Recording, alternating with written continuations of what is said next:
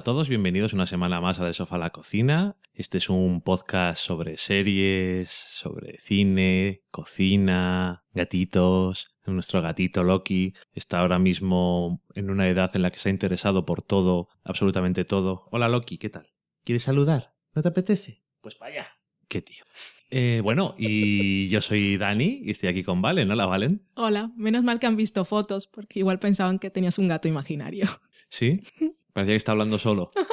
¿No quieres hablar ahora? Vale, pues ya hablarás más tarde. En el podcast de esta semana vamos a hablar de el piloto de Penny Dreadful que se estrena el 11 de mayo y que, que es el próximo domingo a que nos escuchéis aquí. Pero bueno, ya sabéis esas cosas que hace Showtime que pone las cosas por la web y gente dice, oye, lo voy a coger y lo voy a poner por ahí, a ver qué pasa. Y, y lo podemos ver. También hablaremos, por supuesto, del episodio de Mad Men y después nos iremos a la cata de pelis, donde hablaremos del documental de Act of Killing. Y después nos iremos a la cocina, donde os diremos una receta que nos ha mandado uno de los escuchantes. Para terminar iremos a la sobremesa, donde veremos qué nos habéis contado durante la semana. Y sin más dilación, nos vamos a ir a la semana en serie.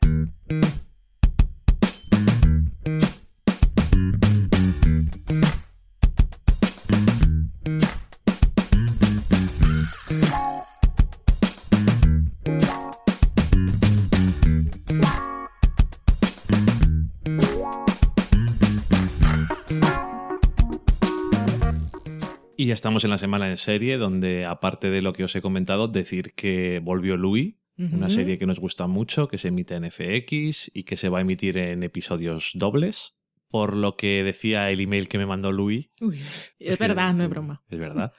Pues esta temporada, bueno, se ha tomado un año de descanso para pensar un poco más en la serie, para también supongo descansar creativamente. Al fin y al cabo, él actúa en la serie, también a veces dirige, edita. Últimamente creo que ya tenía un editor para ayudarle, porque si no, en fin, y hace los guiones, eso sí, siempre de todos los episodios. Entonces, bueno, me imagino que querría descansar.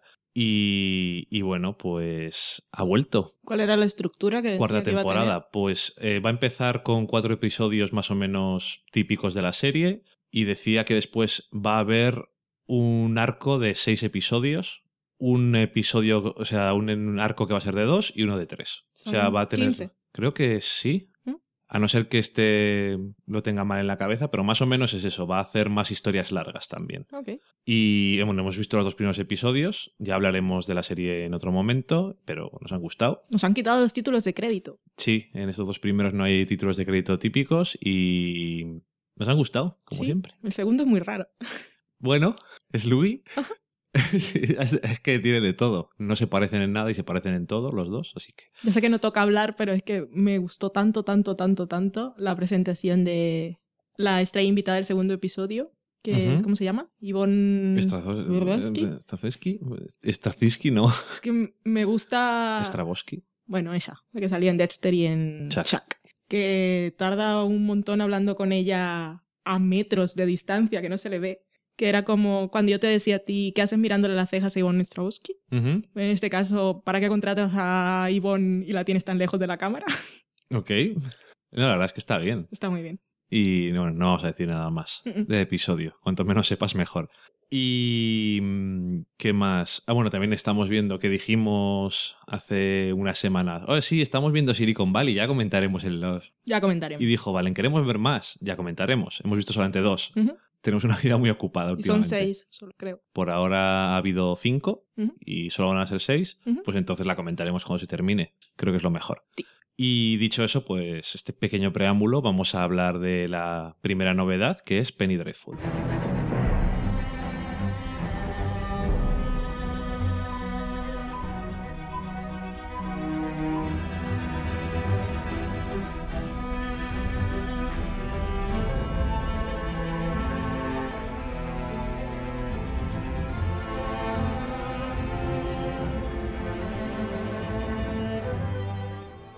Penny Dreadful es el nuevo drama de Showtime que está coproducido por Sky Atlantic. últimamente las coproducciones es una cosa que hacen bastante y Sky también está haciendo bastantes series con cadenas de Estados Unidos, algunas con Starz, por ejemplo, algunas con Cinemax. No la de Cinemax, estoy pensando la hacía BBC. Pero bueno, Mm. la, la Hunted, la de tu amiga Morritos. Esta serie concretamente está creada, producida y todos los episodios están escritos también por John Logan, que a lo mejor así de nombre decís, ¿eh? ¿Quién es ese señor?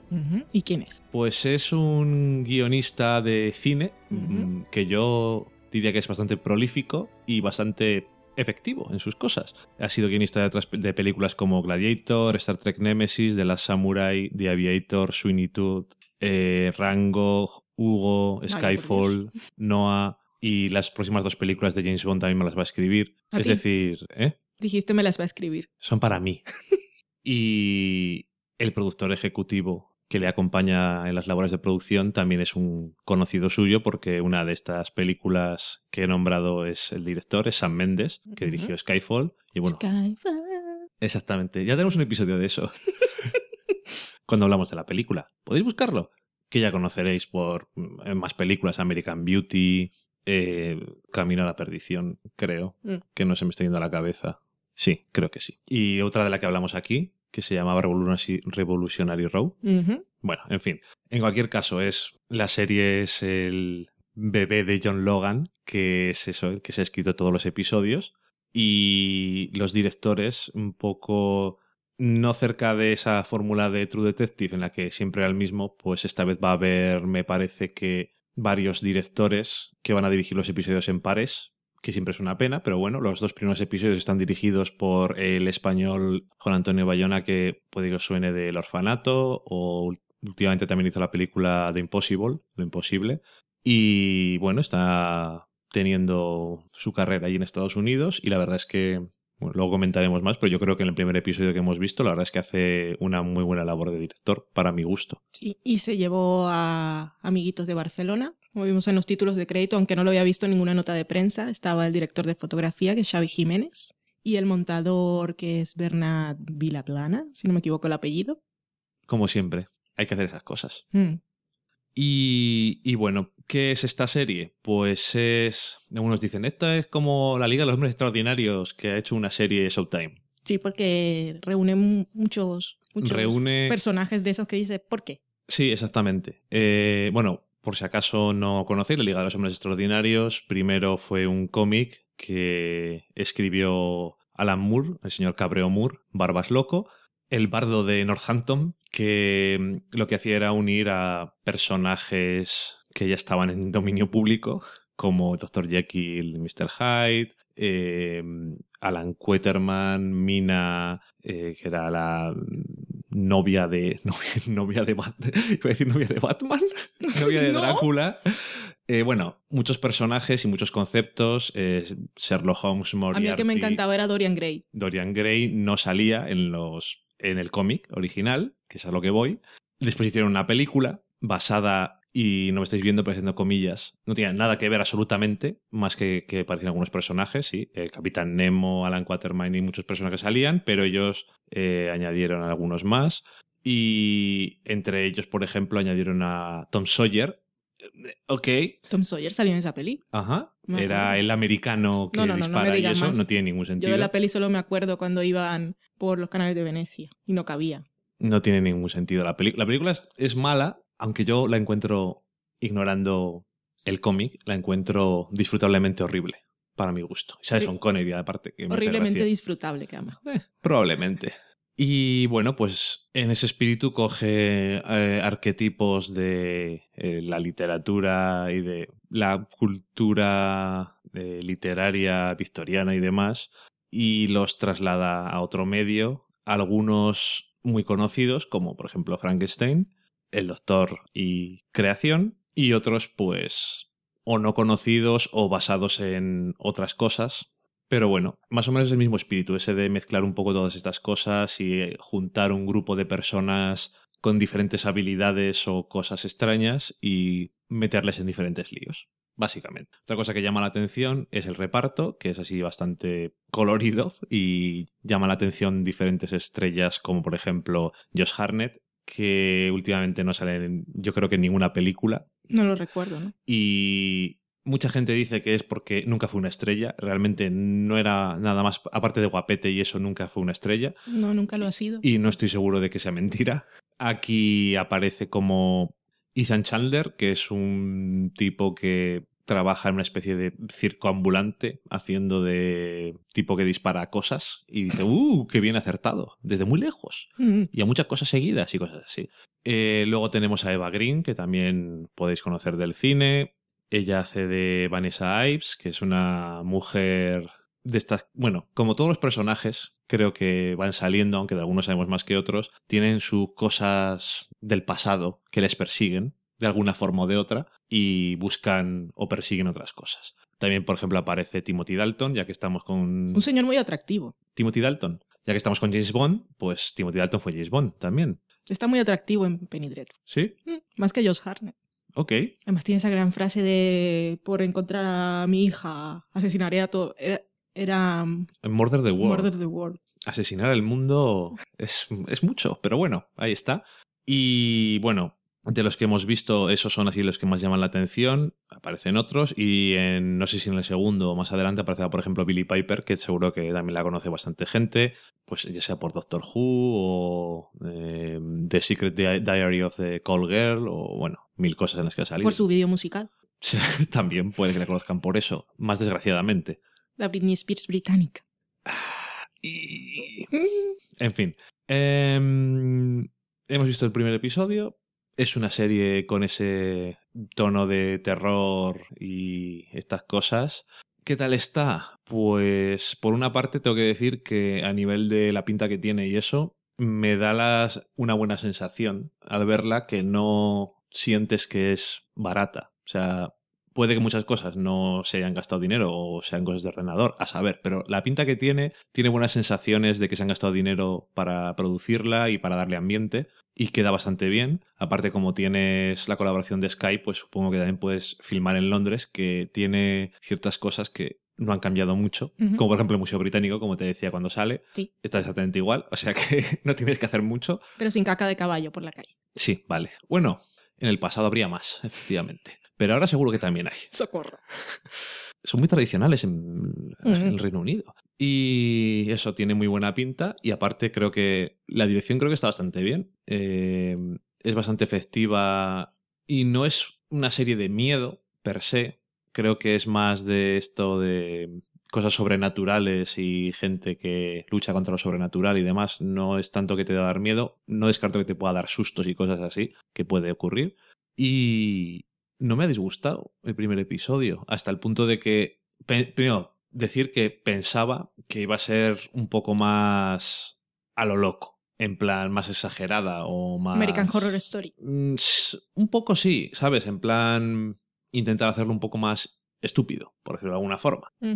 Eh, no sé si la parte británica obviamente ayuda, viniendo de donde viene, que dices, bueno, estos intentan hacer las cosas un poco más seriamente y son muy de, tenemos unos personajes, vamos a intentar ver las cosas que tienen, qué es lo que quieren, qué es lo que les ha pasado, en plan definir las cosas un poco bien.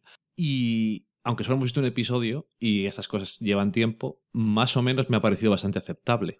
Es un poco episodio introductorio en el sentido de que, bueno, pues te tiramos aquí en medio de una cosa y tiene algunos diálogos que son un poco. Poco sutiles, digamos. Y me refiero con esto a. Y me fastidia un poco porque normalmente no lo es. El personaje de Eva Green, cuando está hablando con el de Josh Harnett, que le dice dos o tres veces que es un personaje, es una persona que proyecta algo y está contando una cosa que no es lo que es él y habla y tiene algo más de lo que parece y no sé, me pareció un poco evidente que además lo decían dos o tres veces. Es que es vidente. Sí, pero es que no hace falta ser vidente para eso. Podrían ser un poco más sutiles a la hora de decirlo. Y también me gustó la sensación que deja que ella es el personaje que llama más la atención en el piloto y también que siendo un, como es una serie que se supone que tiene bastantes protagonistas o bastantes personajes, te deja muy buena sensación en ese sentido de que es un reparto coral. O sea, no es en plan, bueno, este es el protagonista.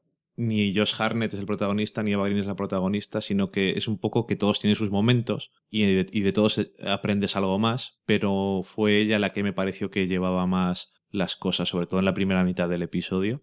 Y me interesa más saber más cosas del personaje, está bien.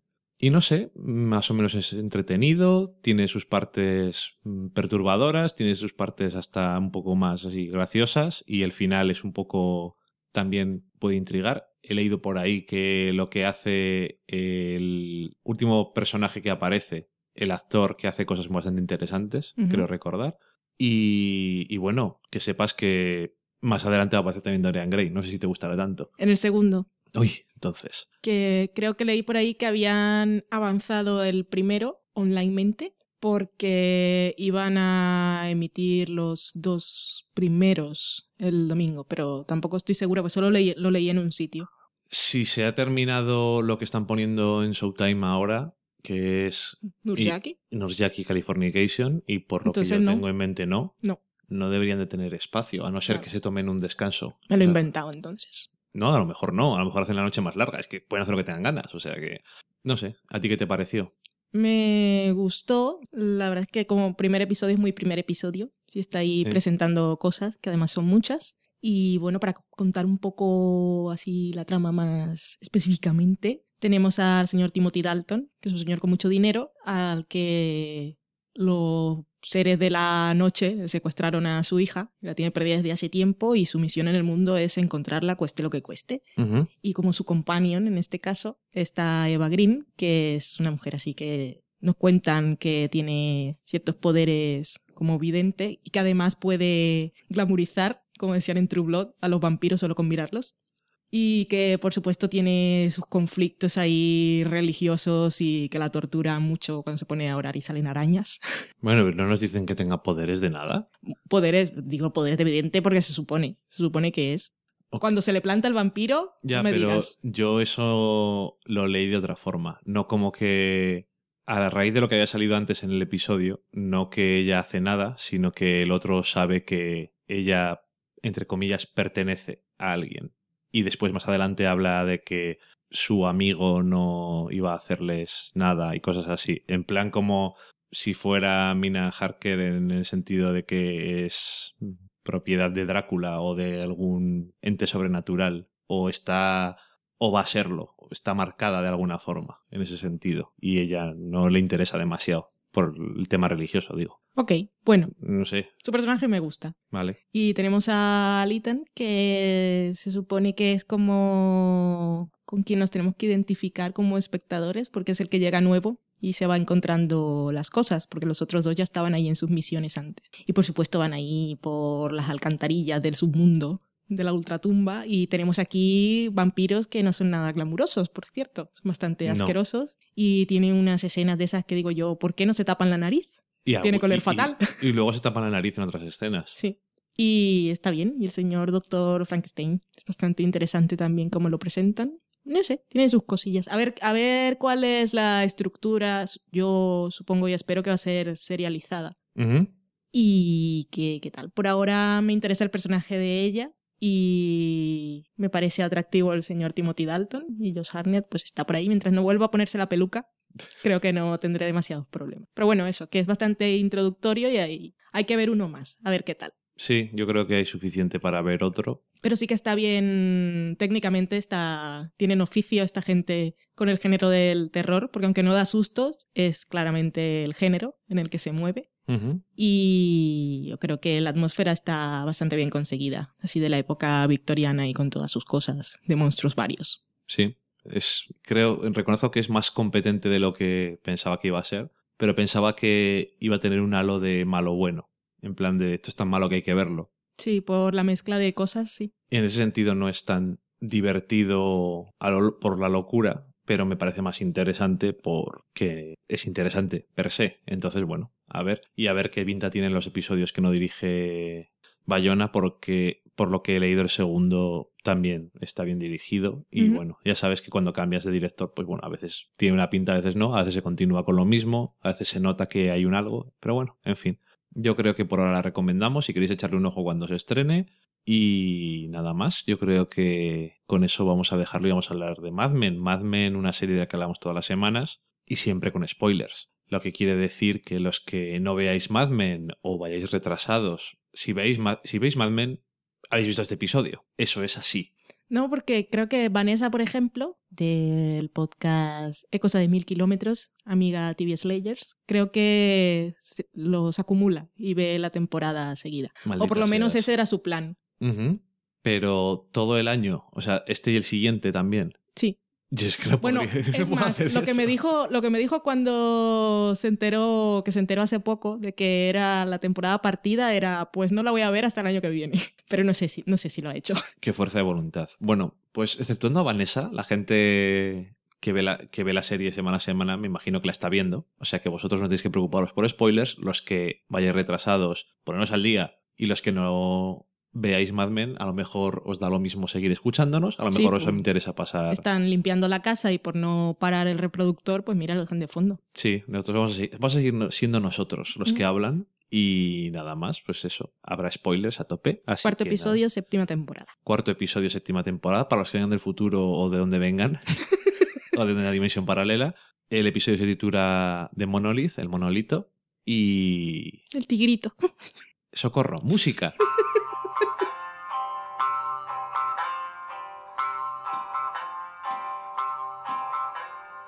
Riding along on a carousel, trying to catch up to you.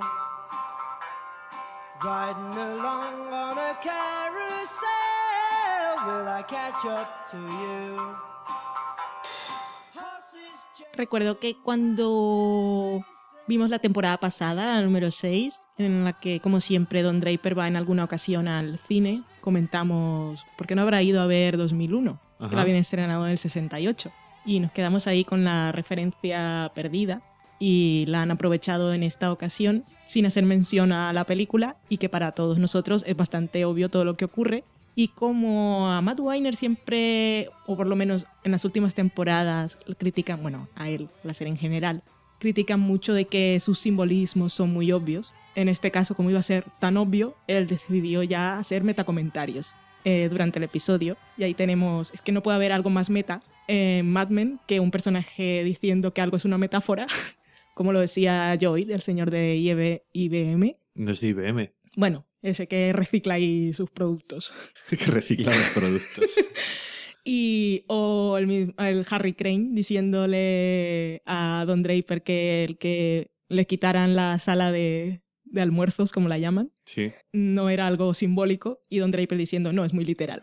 Entonces, ya sabemos que todo esto lo ibais a pensar, pero queríamos utilizarlo, así que vamos a dejarnos de tontería, ya no es en tu cara, es directamente, no es en la nariz, sino que nos metemos por tu nariz directamente al cerebro y dejamos el tema, ya no tienes por qué criticar. Y ahí tenemos el señor, señor no, el episodio monolito, con sus referencias de la lucha esa entre la tecnología y la creatividad, que habla de tantas cosas. Y hay muchas cosas que comentar en este episodio. Sí. Tenemos muchas referencias también, pero lo dejamos para el final. Vale. Bueno, igual van saliendo a mitad y si nos dejamos alguna por el camino ya lo comentamos. Entonces, eh, sí, obviamente está hablando el episodio de cómo está hablando, cómo está hablando las dos últimas temporadas de el paso del tiempo y que hay que adaptarse a los cambios y la negativa de algunos personajes a cambiar y de aferrarse a su pasado. Y en este caso lo representan todo ahí con la llegada de la tecnología, que es la entrada al futuro de la agencia. Y teníamos a Don Draper hace unos episodios o la temporada pasada, bueno, o algunos más, diciendo yo no pienso en el mañana porque el mañana no existe, tipo de cosas, y él viviendo ahí aferrado a su pasado. Y también muchas referencias a la muerte que ya tenemos desde la temporada pasada, teníamos el primer episodio que ya empezó, el primer episodio de la temporada esta, en el que teníamos a Freddy haciendo el pitch ese del reloj, en el que hablaba del tiempo también, o a Bobby Draper diciendo me gustaría, desearía que fuese ayer, que es algo que creo que también desearía Don Draper, incluso Roger, para corregir errores del pasado. Pero aunque digan que Mad Men se ha vuelto así como muy obvia en sus simbolismos, aunque hable de muerte y aunque hable de tecnología, en realidad lo que sigue hablando es de, o lo que ha estado hablando todo el tiempo es de cambio. Y la mortalidad no la ve tanto como la muerte física, sino de dejar cosas atrás y evolucionar. Algo a lo que a algunos personajes pues les está costando, como el mismo señor Don Draper. Y creo que esa es básicamente la representación de la máquina es algo así como, y creo que ya lo, bueno, creo no, lo habla el mismo Joy cuando habla con él de publicidad, es obsolescencia. Programada. Que eso es algo que tenemos ahora, gracias Apple. Sí, y que siempre me ha hecho gracia lo de que Mad Men es muy obvia en sus simbolismos y con bastante frecuencia la gente entiende mal los simbolismos. Mm. Entonces, tan obvia no será. O sea, ya Mm. desde el piloto, cuando Don Draper mira el techo, y lo digo porque en este episodio también mira el techo, Sí. y no ve más que el techo.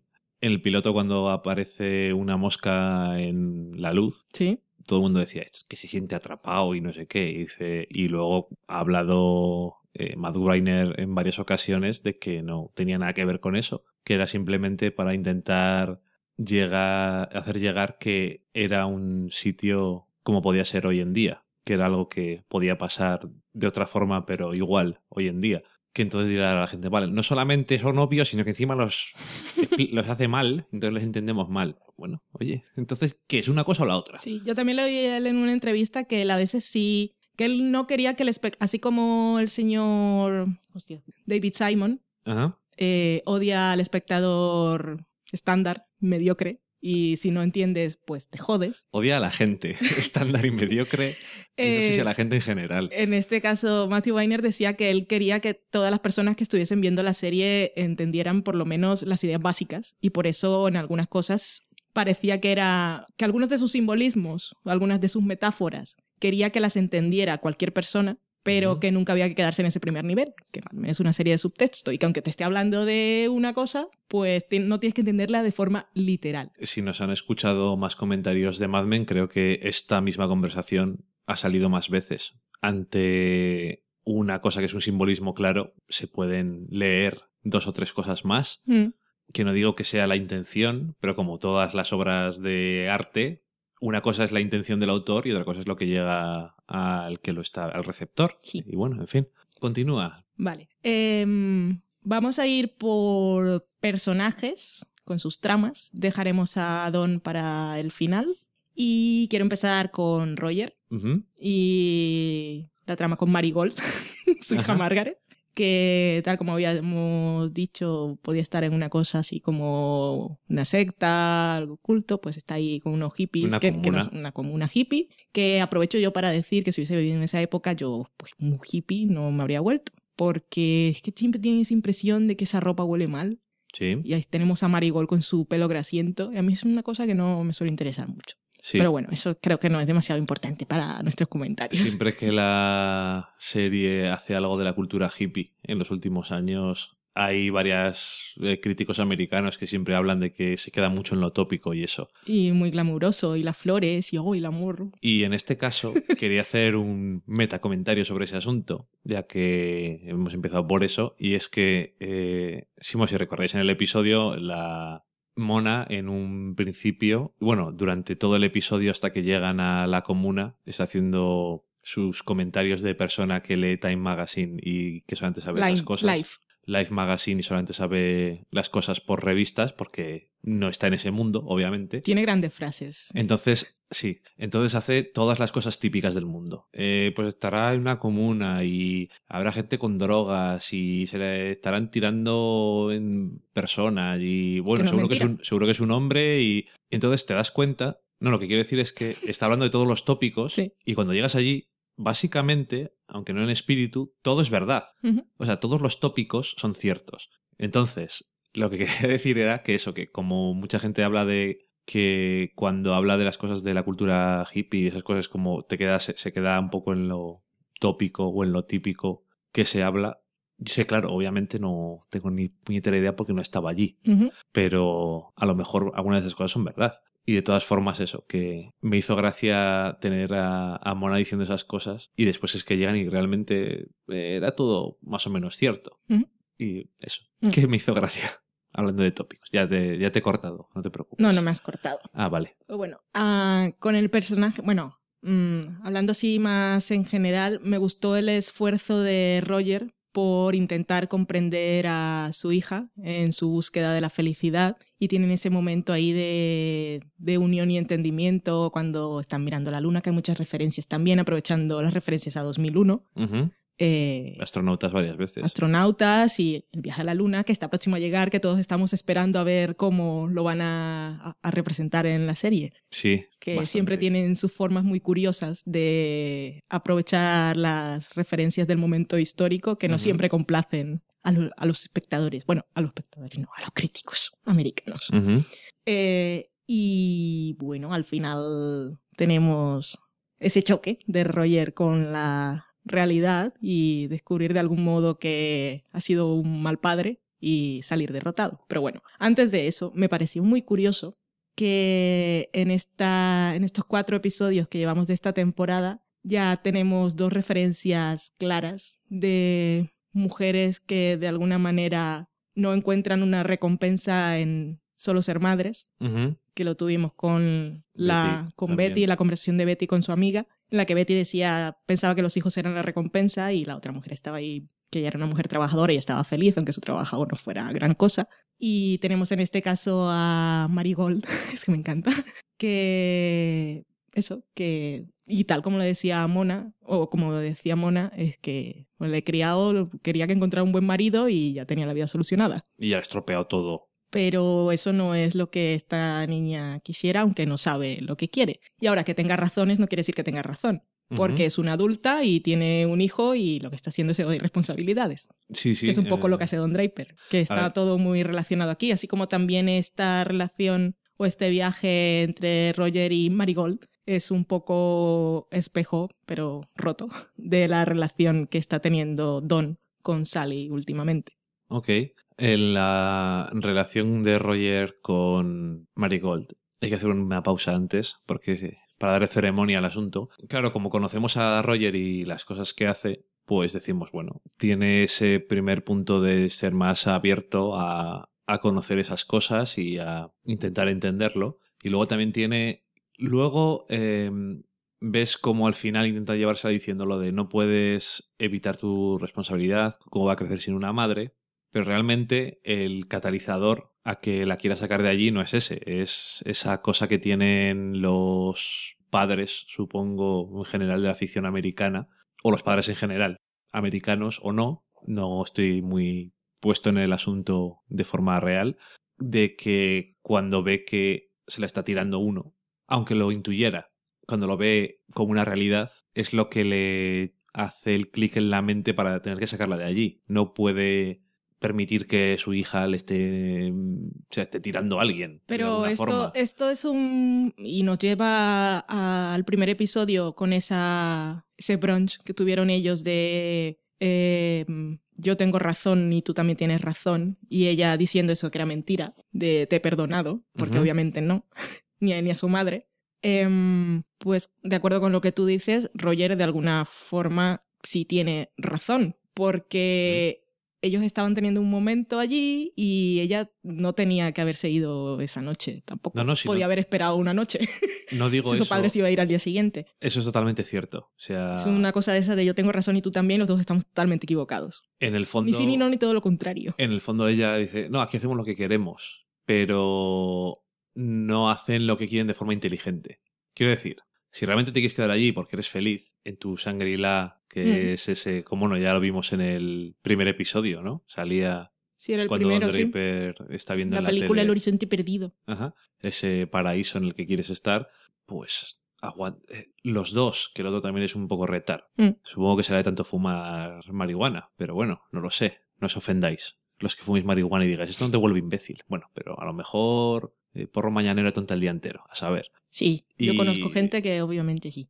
A lo que voy es eso, que si hubieran sido inteligentes, hubieran esperado a que se fuera. Bueno, pues te dejo aquí, sé feliz, tal. Deberías de hacer algo con lo de tu hija, a lo mejor. Pero es que a lo mejor a lo que, a lo que iba era que realmente él le gustaría, realmente a él le gustaría poder escapar a ese tipo de vida. De alguna forma, alguna vez lo hemos visto que le interesa eso o luego cuando se ve metido en ello no, le, no lo ve. En el primer episodio cuando sale con su novia hippie, pues tampoco lo encuentra vacío, de alguna forma también, no le llena esa... Hay otra cosa que le falta y no sabe lo que es, pero la habría dejado estar allí y algo habrían pensado de otra forma. No se, no se le ocurría de primeras lo de, la, lo de que su hijo era un problema, que lo es, pero hasta que no tiene ese, esa chispa de esto que es una cosa muy visceral y que a lo mejor no es lo más importante dentro de todo lo demás, no se, no se pone en esa posición tan firme. Y bueno, que también otra cosa, lo de sí, esto es una comuna, pues aquí todos, eh, todo de consenso y tal, que no sé si, no sé si era una cosa que se hacía lo de decir la verdad aunque duela y eso, pero yo lo asocio más el movimiento hippie como un, eh, los no, no problemas, no confrontación y vivir de la tierra y ella de alguna forma ha cogido eso de pues decir la verdad y todo y las veces que dice la verdad en este episodio son para hacer daño a sus padres sí totalmente es que esa esa serenidad con que vemos que es fingida que la habíamos visto en el primer episodio tiene nada que ver porque con la madre vamos, la echó básicamente de ahí diciendo que, claro, yo prefiero, prefiero no estar con mi hijo a que mi hijo tenga que verme que me encierro en el baño a beber alcohol porque soy una amargada, como te veía yo a ti. Que al fin y al cabo es eso, que eh, como hace esas cosas en vez de afrontar los, las cosas que han hecho sus padres o su pasado de una forma distinta, te hace sospechar que realmente está huyendo de sus responsabilidades. Que aunque no lo hubiera hecho eso, lo podrías pensar y decir, bueno, sí, pero está huyendo de sus responsabilidades como madre. Sí. Pero hubieras podido ser, sentir una cierta empatía o un cierto algo hacia su posición, pero al ser, no, no sé cómo explicarte, pero que a eso, al ser un poco desagradable, cuando, vale, es lo, lo, usa como su arma para que le dejen para que la dejen en paz, pero realmente no sé, no te hace sentirte estar de su lado, por decirlo de alguna forma. A lo mejor sus padres están equivocados, pero te hacen la historia tal y como está y lo que hace ella te hace más pensar en que ojalá la sacaran, de allí. Sí.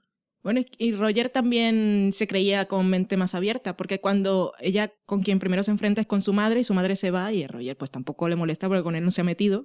Y entonces, pues mira, a mí sí, muéstrame qué hay aquí, aquí nos ponemos con los pantalones arremangados, no se llama arremangados, pero no son mangas, pero bueno, da igual, a pelar patatas.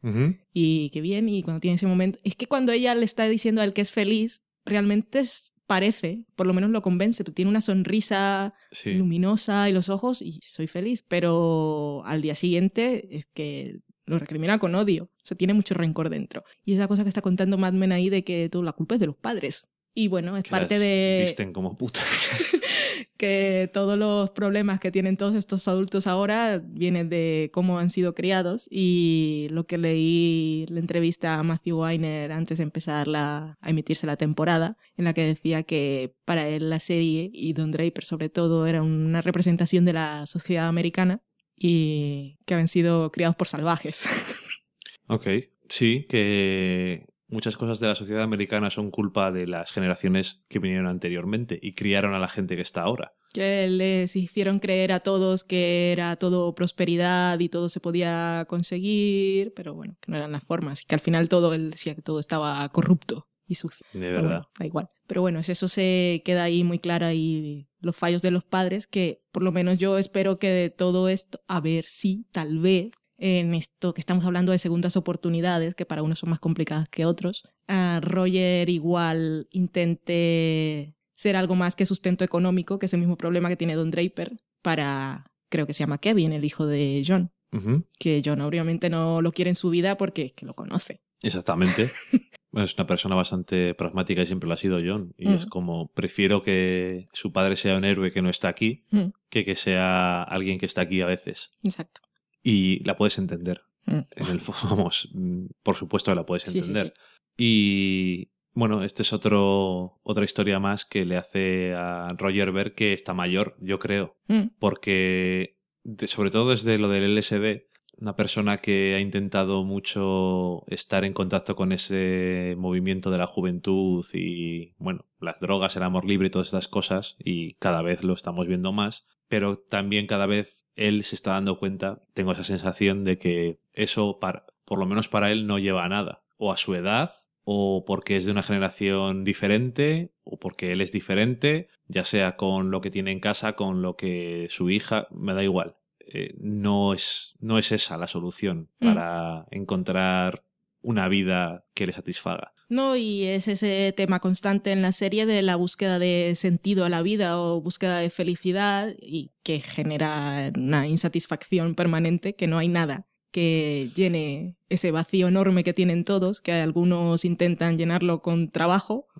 Y, la, y la búsqueda de, de ser amado, Mm. que estás con eh, gente de amor libre y hippies que aman a todo el mundo que está por allí y dices, bueno, pues esto me valdrá total, eh, aunque esté con otro en mi propia cama a- durmiendo al lado, por lo menos yo también soy parte de ese amor, pero ve que no es esa las, lo que le interesa a él, que es otra cosa diferente, no sé. Sí. Y bueno, para acabar con Roger, solo un apunte que me pareció curioso, por rutinario, me dio la sensación, es eh, cuando llega y pregunta, ¿está ahí? Don. Como para controlar que está ahí, que Sí. está cumpliendo sus condiciones para que no se vaya, porque le gusta tenerlo ahí, es que es básicamente la única persona con la que conecta de todos los que están en la empresa. Sí, Pero eh, que es una, es una pregunta que se ve que la ha hecho durante las últimas tres semanas, como nos dicen, Ajá. que, que lleva Don ahí. ¿Está ahí? Pues vale, sigo. Pero que lo pregunta no está ahí controlando, sino, vale, guay,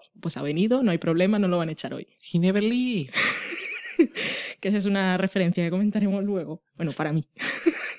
Sí, que al principio vemos eso de, ahora que decías eso de, es la única persona con la que conecta, cuando están arriba haciendo la presentación del ordenador, y Me está encanta. diciendo, ven, ven, y dice, no, no voy. Ven, ven, ven. Ahora dice, vamos a celebrar. Y dice Don, a ver, que yo no puedo beber en la oficina. Mm, Pero bueno, Eh, luego eh, fuera. eh, verdad. No, no sé si me gustan tanto estas cosas. A mí me gustaba cuando, como estábamos antes. Mm, En fin, luego hablaremos también de cómo otros socios lo ven de forma distinta. Em, Pasemos, por ejemplo, ahora a Peggy. venga. otro personaje con historia en este episodio, al que, bueno, primero tenemos, bueno, empecemos por Pete mejor, que está, empieza el episodio con él, Sí. con su novia que se llama Bonnie, ya me he acordado, no me he acordado, ¿no? No lo he apuntado, que era un poco reminiscente la escena cuando estaban Don Draper con Betty en Italia, por ejemplo. Ajá. Pero aquí vemos a Pete, que es un hombre que nunca deja de trabajar. Bueno, están muy bien los dos personajes porque primero ella está diciendo, este hombre me está mirando, no deja de mirarme. Pero bueno, da igual, sigamos con nuestras cosas. Y Pete se levanta a ver qué es lo que pasa. ¿Qué está pasando aquí? Y, hombre, si este es un viejo conocido, que está bien, porque Pete ha sido siempre muy Pete, pero siempre ha sido muy trabajador y como vemos sus relaciones, pues le sirven para cosas, como para conseguir clientes, que es algo que siempre está haciendo. Me levantaré para pelearme con alguien. Eso me ha ido siempre bien en la vida. Y bueno, esa persona con la que había trabajado cuando tenía la cuenta de Vic, aquí se, enter- se entera él y nos enteramos nosotros de que con Trudy pues no tiene ningún tipo de relación, que ella no le cuenta cosas, básicamente no se llama. Pete está, a, a mí Trudy me cae muy bien, creo que me cae más bien eh, Alison Brie. Trudy, pues, es una mujer de su tiempo. Yo la entiendo de todas formas, pero bueno. No, sí, es que tienes eso de que Trudy te puede caer bien, pero es que lo de la tener a, a Alison Brie le ayuda mucho al Sí. personaje. Porque es que es una, es una mujer que, no sé, claro, eso es, aparte de porque me parezca atractiva, me parece que, ¿No te parece? Lo es. bueno, a mí me lo parece. Aunque le pongan esos camisones tan extraños en Mad Men. Pero Voy a dormir con es. este traje de noche. Pero a lo que me refiero es eso, que como transmite algo que hace que te guste, eso ayuda mucho Sí. Al personaje. Pero bueno, Pete ha encontrado a esta mujer que es mucha mujer para él, pero creo que también lo ha estabilizado y lo hace mejor persona. Y mira, por dónde me gusta ver a Pete feliz. Ya, a mí no me... Todavía me acuerdo cuando empecé a ver la serie y tú me dijiste... Yo te dije, a mí Pete Campbell me cae muy mal. Y tú dijiste, espérate que veas la serie. sí. Espérate que veas la serie. Parece tonto. Y me pegó un bofetón y luego dije, vale, pues ya seguiré viendo la serie, no me pegue más, señora. Y entonces es verdad que Pete es Pete, es que no puedes evitarlo, pero Y sigue siendo, tienes cosas de niñato y su rencor y su Sí, lucha pero- ferviente con Bob Benson, que solo lo ten- creo que lo mencioné en todos es- los episodios. es porque- pero nunca sale y siempre está mencionado. Es un fantasma. Porque es su, es su obsesión. Igual Bob Benson ya no piensa en Pete. No, es que son las obsesiones de Pete. Está totalmente obsesionado con que, a ver cómo le dan esto a Bob Benson. ¿Eh? Y a nadie más le importa. Mm. Sobre todo a Tez, que le da igual todo. Pero bueno, a mí lo que me gustó más de esa escena es cómo una de las razones por las que Pete es como es es porque, y ya lo sabes, no se, no se da el mérito que Mm. tiene lo que hace. O sea, no se gusta lo suficiente. No se piensa que es lo suficientemente bueno en su trabajo. Aunque va creciendo en confianza, es de- tiene demasiado poca confianza en sí mismo. Bueno, es que el entorno en el que ha trabajado tampoco lo ha ayudado. Entonces eso. Porque cada logro que conseguía siempre estaba minimizado Ajá. por otra cosa. Entonces cuando sale y dice, cuando vuelve a la mesa dice, me ha encantado verte trabajar, qué bien lo has hecho, eso requiere habilidad y lo ha hecho, pues pasa todos los días. Pero lo que más me gustó a mí fue lo anterior, cuando él la presenta y dice, mi, ¿cómo se llama eso? Mi agente inmobiliario sería. Sí. Y él dice, a ver si dejas de, de presentarme así. Y él dice, bueno, es mi novia y ahora será tu agente inmobiliario. Aquí estamos todos en el negocio, todos somos trabajadores. Sí, es Lo que importante es conseguir clientes siempre. vende todo. Esta es mi novia, tu próximo agente inmobiliario.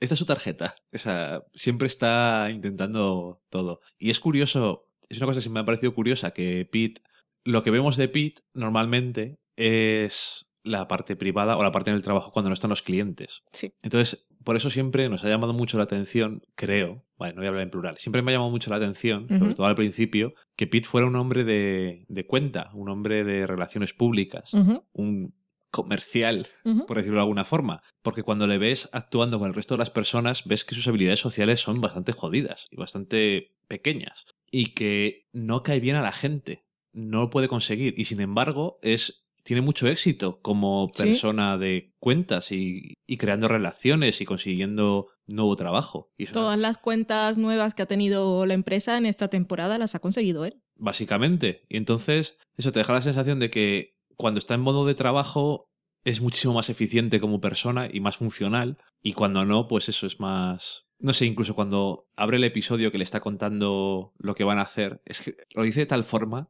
no sé cómo explicarlo, es como, podemos ir a no sé, no sé dónde, podemos ir a no sé dónde, que no nos va a gustar, a uno de nosotros no nos va a gustar nada. Y no quiero decir nada, a mí no me gusta, pero bueno, a uno de nosotros no lo va a disfrutar. No sé, es una forma de hablar con alguien de planes del futuro que es un poco, un poco retard, pero bueno, no sé. Y luego le ves eso, haciendo dos comentarios con el conocido, que es un futuro cliente. No sé, un contraste que siempre me ha parecido curioso. Para que les gusten las referencias a la muerte, ahí tenemos la primera del episodio con el ataque al corazón de su suegro, que no ha sido nada. Pero luego dicen, pues vamos a trabajar sin él, esto lo va a matar. Y tenemos el primer kill. Sí, pero sí, no, eh, la referencia está ahí, que, que me gusta eso porque es cuando le dice que le da un ataque al corazón, aunque no le ha dicho se ha muerto ni nada, Mm. pero se le ve afectado. mm, Porque no lo sabía. Por no, por el hecho de no saberlo. Pero de alguna forma me da la sensación de que se ve un poco afectado y después, cuando está en modo negocio, hace bromas con que Sí. se muera.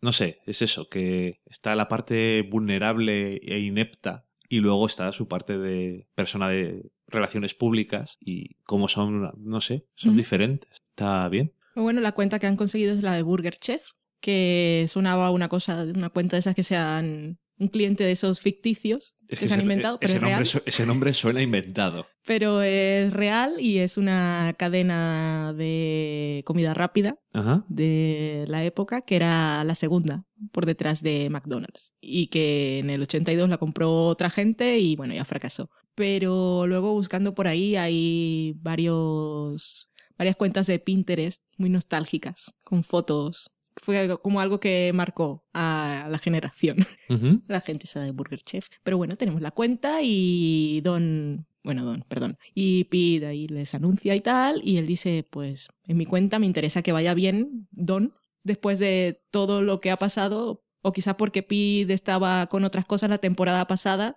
es el único, que no es Roger, que sigue creyendo en Don y que no le guarda más rencor No. Y que valora su trabajo y que ya que es esa cuenta que ha conseguido, que es una cuenta nacional y que él quiere que vaya bien, pues pon- pongamos a Don. Entonces ahí hay unas cosas así, bueno, va- bueno, Pone no, una, pone mejor una Peggy. mujer o, o como lo que cuente Peggy. sí, porque es una mujer al estilo.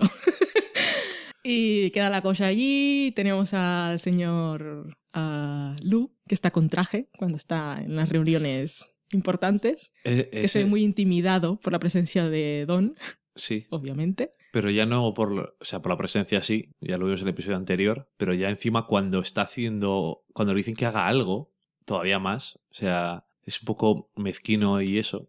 Pero por lo menos en este episodio, aunque sea haciendo cosas con un motivo distinto, parece más una persona. Quiero decir, en los episodios anteriores era más como un constructo de lo peor que puede pensar, lo peor que podría querer alguien creativo como jefe. Y ahora es más una persona que es totalmente insegura, mezquina y que no le preocupa el trabajo y lo que tú quieras, pero lo veo más un personaje bien más construido que antes. No sé, bueno, es que también cada episodio, pues bueno, tienes más de él. Está intimidado, aunque hayan tenido a Don Draper encerrado durante tres semanas. Cuando aparece la posibilidad, él dice, uy, yo no quiero tratar con esto, que enseguida busca a Jim.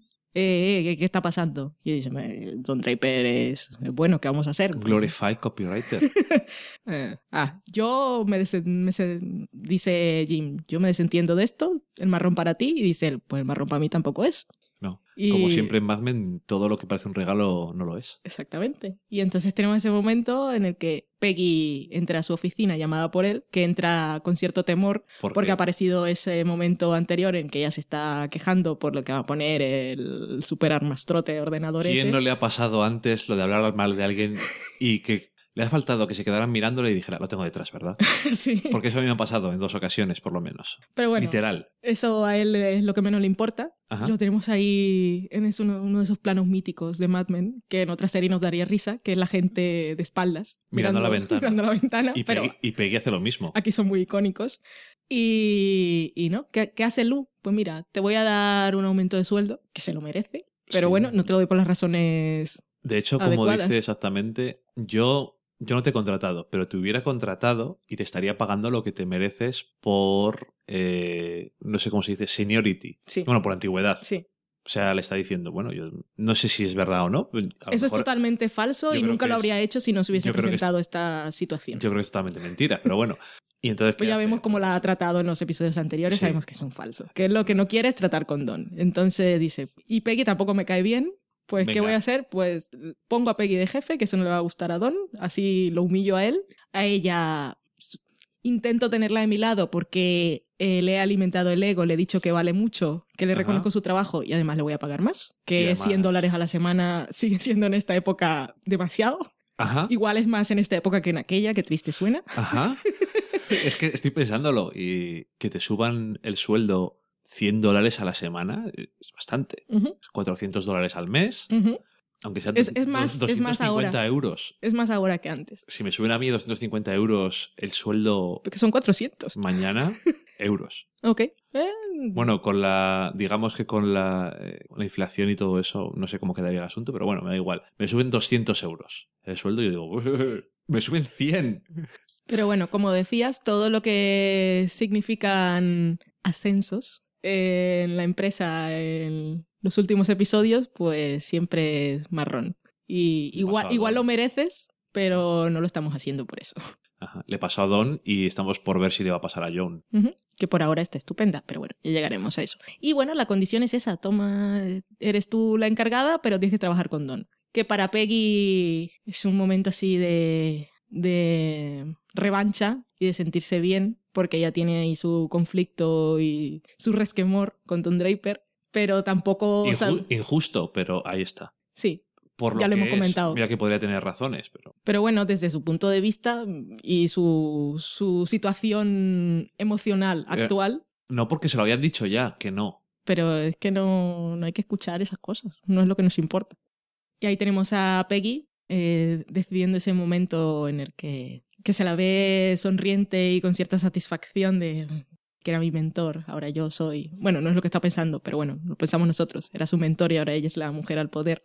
Y primero dice, bueno, que va a ir, que aparte mm, te lo comentaba ayer cuando volvimos a ver el episodio, que no recordaba un episodio en que se hubiesen abierto y cerrado tantas puertas como en este. Y además eh, las oficinas de Peggy y de Don están ahí juntas, que están tan cerca, están separados por un muro muy fino. Y bueno, bueno, en resumen, que Don tiene que ir a la oficina de Peggy. Y ahí le dan la noticia. Tenemos a Don con su cara de esto no me está pasando, esto no puede ser verdad.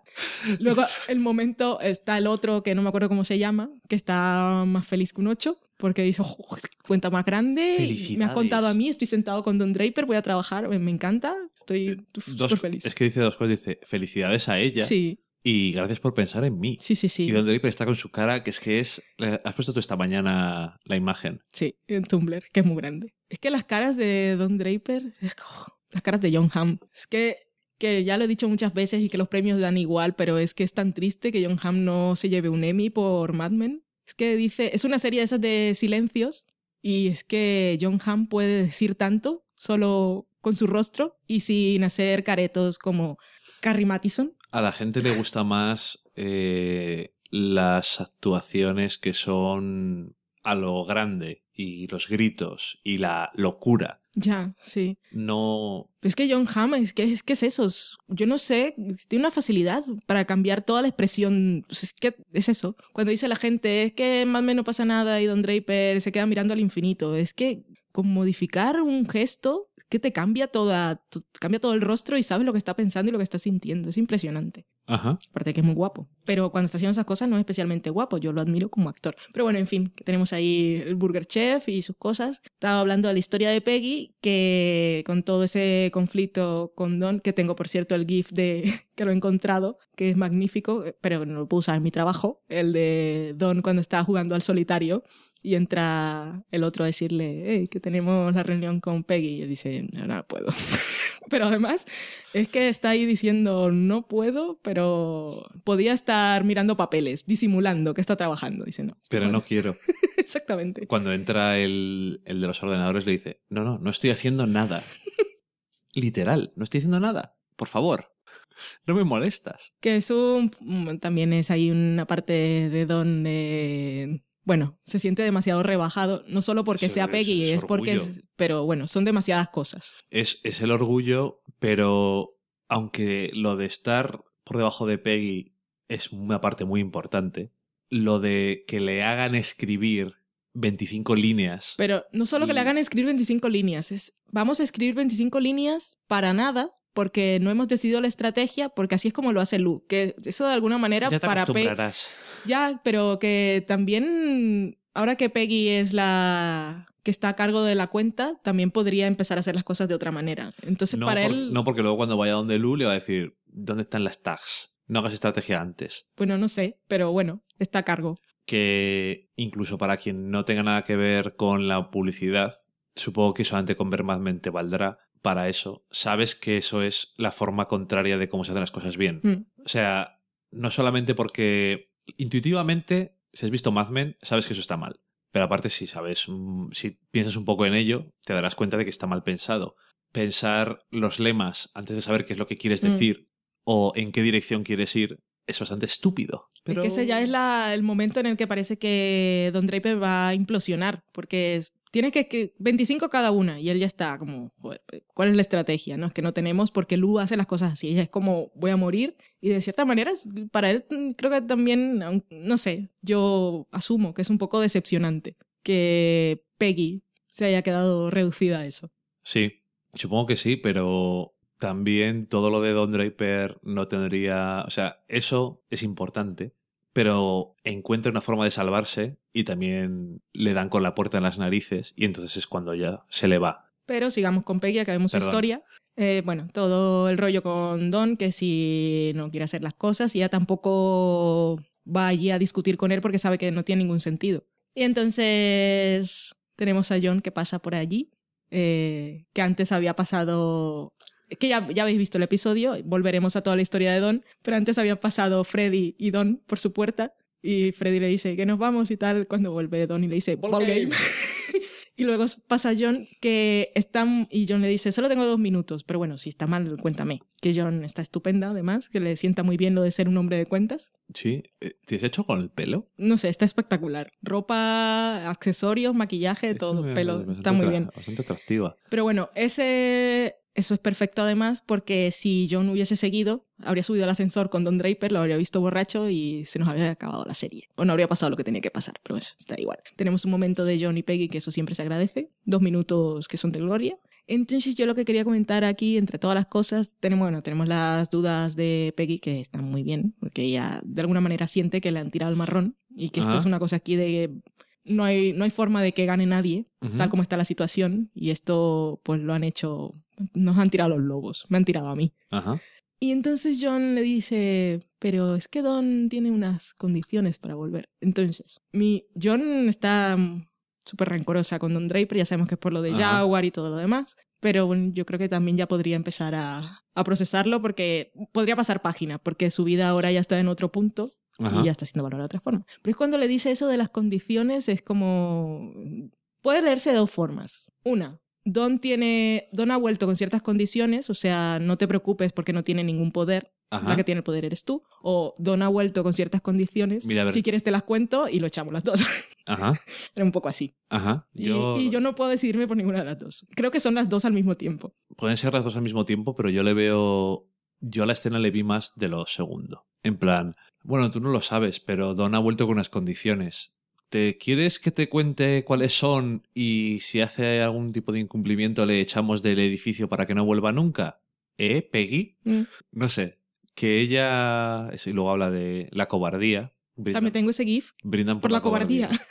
¿Pero cuál? La mía, ¿La de, la de ellos, o la mía? Eso es por enfrentarse a Don Draper, Mm. porque luego al final está, se siente tan amenazado que, o sea, siendo el jefe, tienes el contrato, pero sigue teniendo como esa inseguridad, Es que no es nadie, es un Mindundi. porque a pesar de todo lo que le ha pasado a Draper y que le hayan echado y le hayan admitido por las con las condiciones, aún así ha conseguido seguir teniendo un halo, una reputación, un algo de que como es brillante en su trabajo, le da miedo a él. Aunque no sea real. Pero es que bueno, todos aquí Da tienen igual. sus fantasmas. Sí, El pero- fantasma de Lugo es Don Draper. Aunque Don Draper ya no sea Don Draper, pero bueno. Eh. Básicamente la historia de Peggy la tenemos ahí. Al final Don le dice que le va a entregar las cosas, pero bueno, cerramos la historia ahí. Y yo creo que ya podemos pasar a Don Draper. A ver qué le pasa a Don Draper. A Don Draper le pasan muchas cosas. Para empezar, descubrimos que cuando dice ok, en realidad no tenía ningún plan. Ajá. Él lo que quería era volver a su trabajo y de alguna forma él esperaba que... Es que su conflicto con el pasado es muy conflictivo, porque él cree que la figura de Don Draper le sigue dando cierto crédito y solo con eso ya iba a poder conseguir superar todos sus problemas, Ajá. pero es que lo que tiene él que darse cuenta es que Don Draper como tal ha muerto. Y es que es una cosa que creo que ya comentamos la temporada pasada y es que y aunque cuando hizo el pitch de Hershey le salió mal porque no era el momento y bla bla bla y luego se lo contó a sus hijos y tal, lo mejor que tiene Don Draper es Dick Whitman. O sea, Dick Whitman, el hombre, quizá, Ajá. aunque él tenga ese trauma del Dick de niño, era mucho mejor persona cuando lo hemos visto en flashbacks Ajá. era feliz, era sonriente y quería conseguir cosas. Y luego las consiguió siendo ese Don Draper, que era solo un nombre, pero en realidad seguía siendo él que consiguió muchas cosas. Pero él tiene ese conflicto ahí con su pasado. Anyway, Pero- que él creía que ser Don Draper y el halo de Don Draper y el estigma de Don Draper ya con eso iba a llegar y solucionarlo todo, así como le decía Bert. Que es muy, que es muy meta también eso. Sí. Es como diciendo al espectador, ¿no os pensabais que le íbamos a dejar volver y iba a pasar esto? Mm. Que es tan típico. Y bueno, no tenía ningún plan concreto, solo quería volver con eso y eso no le ha servido de nada. Ha estado ahí tres semanas encerrado, sin hacer nada, y tampoco parece que le importara, hasta que se ha visto con el conflicto de sentirse inferior y de sentirse humillado. Yo creo que hasta cierto punto aceptaba que no le mandaran a hacer cosas viendo las condiciones, tenían miedo de que la cagara. Pero Ah. lo que le ha jodido es que una vez que le han dado la oportunidad de hacer algo, haya sido eso. Y también queda clarísimo, que ya quedaba en cierto modo claro, pero queda aún más enfatizado, que si lo dejaron volver es para quitárselo de encima, porque tenía un contrato y sobre todo porque confiaban en que iba a fallar, que estaba condenado al fracaso, que iba a fallar en alguna de las condiciones y se lo iban a quitar de encima pronto. Sí, que lo que no querían era tener que comprarle eh, su parte de socio, sus acciones. Entonces su historia de eso, cuando le decía a Sally, es que no sé si quieren que vuelva o no. No quieres, no queremos que vuelvas. Aceptamos que vuelvas porque sabemos que estás tan hecho polvo y que eres, has llegado al punto más bajo de tu vida y eres un fracasado y un borracho que tarde o temprano tú mismo te vas a es un poco... Se dice muchas... Bueno, lo han puesto en la oficina de Lane, que se suicidó, y para él beber más o menos sería su suicidio. Si iba a llegar tarde o temprano, tú mismo te ibas a poner la soga al cuello y nosotros... mm, Para nosotros ya la empresa está bastante adequate. Las cosas van bien, nos da un poco igual. No queremos problemas y tú mismo entras y sales. Sí, que en el mismo discurso que le da Brett Cooper, te parece que tienes la sensación no solamente de que eso sea lo que pienses, sino que intenta empujarle Sí, por la ventana para que salte ya. Hmm. A ver si te vas de una vez. has tardado mucho. Es, es que porque le dice que pensaba que le viene a decir una cosa, incluso ilusionado. Eh, Mm. mira, he encontrado esto, yo creo que es una buena idea, tal. Y yo personalmente tengo que reconocer que en ese momento siento cierta empatía por Don Draper. Porque l- Es genuino, o sea, esa conversación, Sí. esa epifanía y esa idea de encontrar el negocio es genuina. También es un poco metáfora de todo, porque él en lo que está confiando es en esos ordenadores que van a ser desechados. Es un poco él. tarde o temprano todo es obsoleto. Pero eso que llega, eh, encuentra en esa idea del nuevo negocio una salvación o algo importante que hacer en la empresa después de que se haya visto obligado a escribir 25 líneas. No sé cómo se, cómo se dice eso, eslogans. Sí. 25 eslogans. O Movin. Y entonces encuentra eso y llega allí y dice, pero Cooper, ¿pero qué piensas que es esto? ¿Nuevos Mm. negocios? ¿Por qué piensas que era esto? Entonces, te sientes una cierta empatía hacia él, no solamente porque es genuino el interés que tiene Don Draper en vamos a hacer Sentirse esto, útil. sino que realmente, mala suerte también para él que no estaba otra persona, pero realmente Brett Cooper está, está siendo mezquino y mala persona, porque es como, vale, eres lo puto peor y espero que te vayas de aquí y muerto, aunque sea, pero podía haberse aprovechado de ese conocimiento. Pero es que les da igual, están en una cosa de mediocridad. Sí, o sea, él está Si hubiera ido a otro, hubiera pasado una cosa diferente, a lo mejor, pero fue justamente lo que pasó.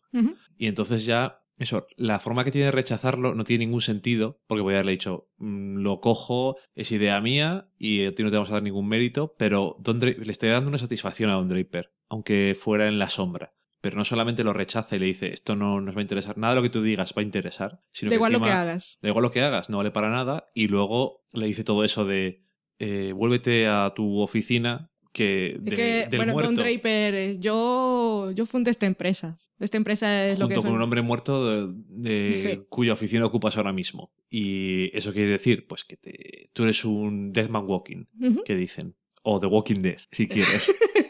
Que también es curioso que porque nunca lo había pensado hasta ahora. Nos ha puesto la serie en ese punto de, así como la temporada pasada estamos, Don Draper no puede ser peor, no puede caer más bajo. Ajá. Ahora es nuestro protagonista y al final, de alguna manera, aunque haya caído lo más bajos, siempre nos dan alguna razón para entender, bueno, lo que queremos y estamos dispuestos, lo justificamos de alguna forma. Pero que es curioso o nunca lo había pensado, nunca había juzgado, bueno, lo que quiero decir es que nunca había juzgado a Bert Cooper. Bert Cooper no hace nada en esa oficina, no lo ha hecho nunca. Aparte de ser racista y mala persona. Que eso nos ha mostrado ahora, pero que bueno, que siempre ha sido un poco el graciosete y el te quitas los zapatos cuando entras a mi oficina. Y bueno, luego tuvo ese momento cuando se descubrió la verdad sobre Don Draper que dice, no me da igual porque me da igual lo que hayas hecho, igual yo he hecho muchas cosas Porque me da dinero Exactamente. y es bueno para la empresa. Pero eh, él nunca ha hecho nada.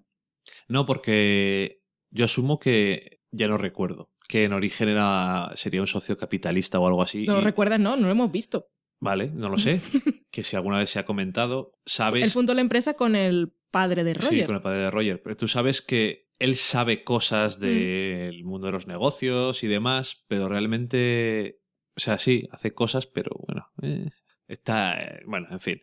Últimamente siempre era el Desde viejo que- chocho. Desde que empezaron en la nueva empresa, sí, pero bueno, también ha ha tenido sus aportes y tal, como lo de intentar salir a bolsa y esas cosas, estaba muy involucrado, pero bueno, en fin. Y al final, claro que después de todos esos rechazos y todas esas humillaciones personales, pues dice, iba a decir un poco como en otra serie, pero estos son spoilers de otra serie que no tiene ningún sentido. Entonces no. Y es como, si a nadie le importa que ahora esté bien, pues voy a volver a ser el mismo de antes. Entonces me voy a rellenar un eh, continente que no debería de ser alcohol con alcohol. Con vodka, que no deja aliento, que lo sabemos. Por lo visto, no. A mí es que el vodka nunca me ha gustado, pero está bien. Pues es lo que dicen, yo nunca lo he bebido, pero es lo que dicen. Hombre, te, te aseguro que otras bebidas sí lo dejan. Sí, el ron y el whisky sobre todo. Uh, el ron no solamente es el aliento, es el, el propio sudor. Ok. Tú hueles. O como decían en mi colegio mayor, se decía chuzas. Chuzas alcohol. Sin, sin que les hablaras. Saliste ayer. Mm. Tu esencia. Da igual que te hayas duchado, el listerine y todo lo que tú quieras. En fin, eso y todo eso le impulsa, bueno, pues no tengo ahora la taza, pues me voy a coger esta lata de Coca-Cola vintage y me la voy a rellenar con Las estuve buscando hoy, por cierto. salieron Me el- extrañaba lo contrario. En el 62 o el 66, ya no me acuerdo, y estu fue la lata hasta el año 70 y 71 o así. Me extraña que no estén, lo que me extrañaría es que estuvieran a un precio razonable. No, no, no la busqué para comprar, solo estaba buscando No, yo te la digo, época. te, lo- te es lo curioso, comento. es que nunca la había visto esa lata de Coca-Cola. Te lo comento. Mm, Y creo, ¿has salido antes en Mad Men? Creo que sí. No la recuerdo, no me había fijado. Igual Que- no era una bueno, cosa importante. Sé que han salido. Es que han salido botellas también, no, no estoy seguro. Esa lata no la recuerdo. Igual. En cualquier caso, bueno, eso. Cae totalmente y, y, re- y vemos como comentábamos en el principio que Freddy tenía esa relación con Don Draper, no sabemos si también era, entre comillas, sponsor o le estaba ayudando con el problema de la bebida o no. No sabemos si es una cosa, una vez más, comillas, oficial entre ellos, pero desde luego lo está haciendo. Sí, y, me gusta porque cuando ya vemos a Don que está ahí, lo está echando todo a perder, Ajá. se ha emborrachado, lo puede encontrar cualquiera o no, porque la verdad es que nadie entra a su oficina, ¿qué más da? Y su secretaria es un poco tonta, Es que no se da cuenta cuando está borracho. Y cuando él llama por teléfono, sobre todo por la sinopsis que me habías leído, me lees por las mañanas, los lunes, la sinopsis oficial de la MC. Y decía, Don Draper contacta con alguien de su pasado. Entonces cuando él coge el teléfono y llama, que es una conversación además así que tampoco te está diciendo casual. nada, Ajá. y entonces podía estar llamando a cualquiera, yo la verdad no pensé que estaba llamando a Freddy. Bueno, yo tampoco eh, decir que esa, ese resumen, que son tan vagos como los proximing que ponen al final de los episodios, estaba equivocada. Era de otro episodio. No sabemos si del próximo. Eso es una, una cagada muy extraña. Es que no sé, es que después de volver a ver el episodio, no sé si estaba equivocada o además con la sinopsis nos intentan distraer, porque dicen, Don contacta con alguien de su pasado. Pues Bueno. cuando llama por teléfono, dice, ¿a quién estará llamando? Freddy es de su pasado muy reciente. Pero no bueno, sé. no sé.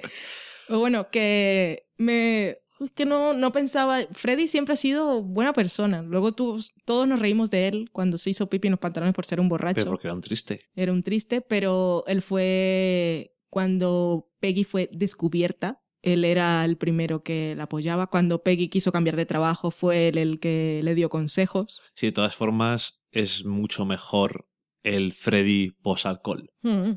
Bueno, fue guay que, que Don.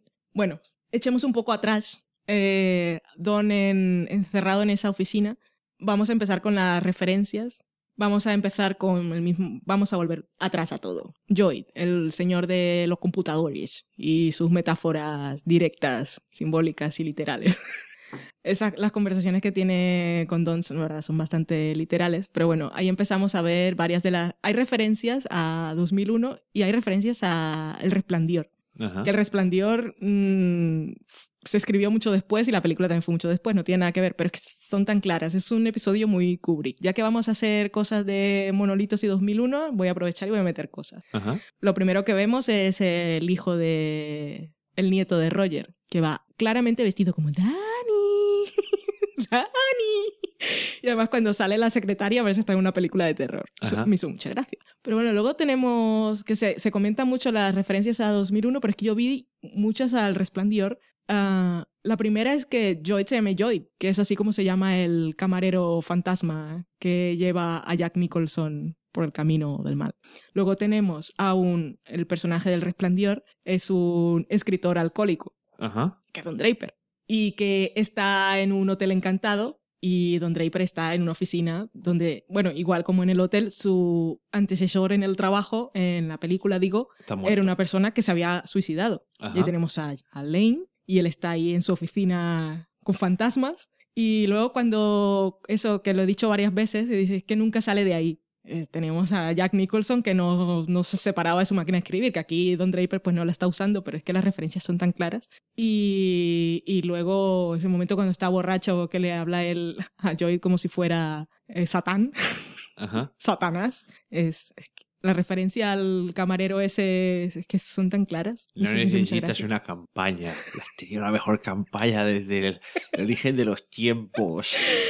Tú no eres, dice que eres mi amigo, pero no es verdad. Te conoce por muchos nombres, pero yo sé quién eres, Satanás.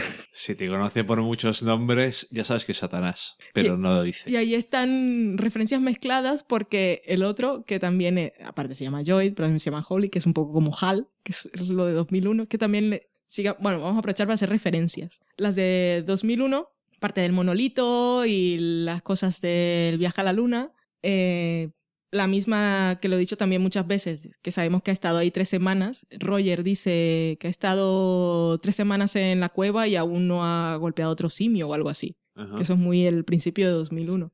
Y luego con el mismo Joyd cuando entra a pedirle fuego, dice, estamos en 1969 y aún no has aprendido a hacer fuego. Y el otro le dice, es un error humano, que es lo que decía Hal. Ajá. Y luego cuando va a esa conversación de Satanás, también el otro le dice, I'm sorry, que es como la frase más mítica de Hal en 2001. Si no habéis visto 2001 y El Resplandor, también Tenéis que ver Kubrick, por favor. también os estaréis, estaréis preguntando, ¿por qué decís El Resplandor? Eso ya son otras cosas. Shining. Si alguien que le gusten los Simpson y los haya visto doblados, podría encontrar una referencia ahí. Hmm. En la versión original no me acuerdo cómo es eh, el nombre, pero intentan fingir que no es una referencia al resplandor, modificando un poquito el nombre. Y en el, el caso de la traducción española es El Resplandor. No puedes evitar que te guste, hay que reconocerlo. Eso, y lo que has dicho tú, ved películas. Eso, eso. Y Falta. tenemos eh, podcasts en las que las hemos comentado. Hemos comentado El Resplandor 2001. y 2001. podéis escuchar. Pero bueno, tenemos ahí a Don en la oficina de Lane, al principio que se le cae el cigarro y encuentra la banderilla esa del equipo de los Mets, que aquí viene una de esas referencias que hemos encontrado y es, bueno, los Mets era, era la banderilla que tenía um, Lane en su afán de integrarse a la cultura americana, Ajá. pues había escogido el equipo de Nueva York que era el perdedor. Como Ajá. si estás en Barcelona Y y, eres de eres del español. Pues él había cogido los Mets, que siempre era el equipo mediocre, pero, y eso ahí por si queréis ver cosas de que pueden predecir el futuro o no, eh, en el año 69, el equipo, bueno, los Mets de Nueva York, es un equipo de béisbol, por cierto. Eh, empezó en el 62 y siempre fue muy mediocre y en el 69 hay algo que se conoce como el, mira- el milagro Sí. de los Mets Ajá. que es que, bueno, pasan cosas, son muy buenos y ganan. Y bueno, ahí tenemos a Don, Empieza la era de los Mets. sí. Y ahí tenemos a Don que coge, primero la tira a la basura y luego la rescata, la pone ahí, es un poco... ¿La rescata o la rescata alguien? Bueno, no, Le pasa que tira muchas cosas a la basura y se las da a alguien. No lo hemos visto. Como el principio de la sexta temporada cuando tira el, El mechero. cipo. No veo yo a... ¿Se llama Mere- Meredith? No, Meredith no, pero no sé quién limpia por allí. Por bueno, las da igual. Bueno, la han puesto allí. Pues si estaba en la basura, ¿por qué ponerla? Pero bueno, da igual. Eh, lo que me parece curioso es que eh, la, ban- la banderilla, como lo conocéis, bueno, habéis visto el episodio, son cositas así como triangulares. Sí. y está apuntando para abajo en la pared. Y Ajá. cuando él está acostado, que mira el techo, que es solo un techo, pero bueno, ahí también estaba ahorcado Lane, que fue el que lo quitó de allí. Está se bien, ve hacia arriba. la puerta. O sea, desde cuando él está en esa posición, se ve hacia arriba. O sea, igual las cosas van a cambiar. Bueno, no lo sé. Ahí tenemos a los Mets. Tenemos Shining y tenemos El Resplandor. Y otra referencia curiosa que hay por ahí. Mm. De una serie. Sí, es un comentario. Es que esas cosas, si no las lees, es casi imposible que las pilles. A no ser que vivieras en la época ahí en Estados Unidos. Sí, porque fue un caso sonado. Estamos hablando de una conversación que está teniendo Harry, gran momento también, cuando Roger dice el ordenador es una cosa tan buena que va a hacer cosas mágicas como que Harry sea importante.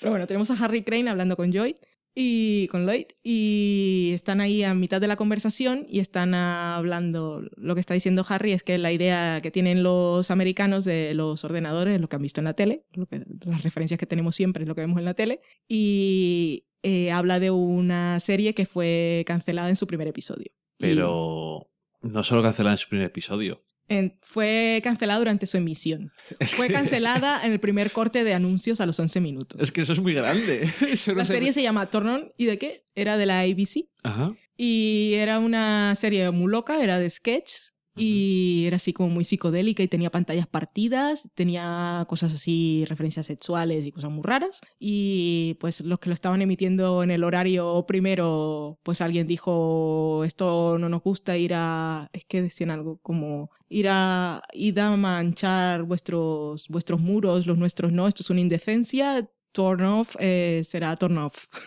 y pasaron un telegrama urgente, dijeron que no, entonces los que seguían el siguiente horario dijeron no. Bueno, total, que es la serie que se ha cancelado más rápido en la historia fue durante su emisión y durante el primer corte de anuncios. Eso por... Y lo que decía, la premisa de la serie es que las tramas estaban generadas por un ordenador. Ajá. Y esa es la referencia extraña. Eso no pasa hoy en día, aunque a veces podría estar bien. Y sería bonito. ¿Qué más referencias tenemos? Tenemos un cuadro que está en la oficina de Roger y que ya había salido antes, pero que no habíamos fijado. Cuando Don entra a la oficina de Roger a robar su botella de vodka, Ajá. se queda mirando el cuadro y por eso la gente ha decidido ubicarlo. Y es una ilustración del infierno de Dante, que dice visita el infierno de Dante, es como el último lugar. Que ahí tenemos pues también ecos al pasado y tenemos las mismas referencias. Y lo que vuelvo yo siempre, que era el pitch de Don con el hotel de Hawái, de para ir al paraíso tiene que pasarte muchas cosas malas, que es lo que está pasando Don. Por eso yo espero de alguna manera que consiga resurgir. En el póster, no sé cuáles serían las palabras originales, Mm, pero Lo tenemos apuntado. The End Place. Ok. Ok.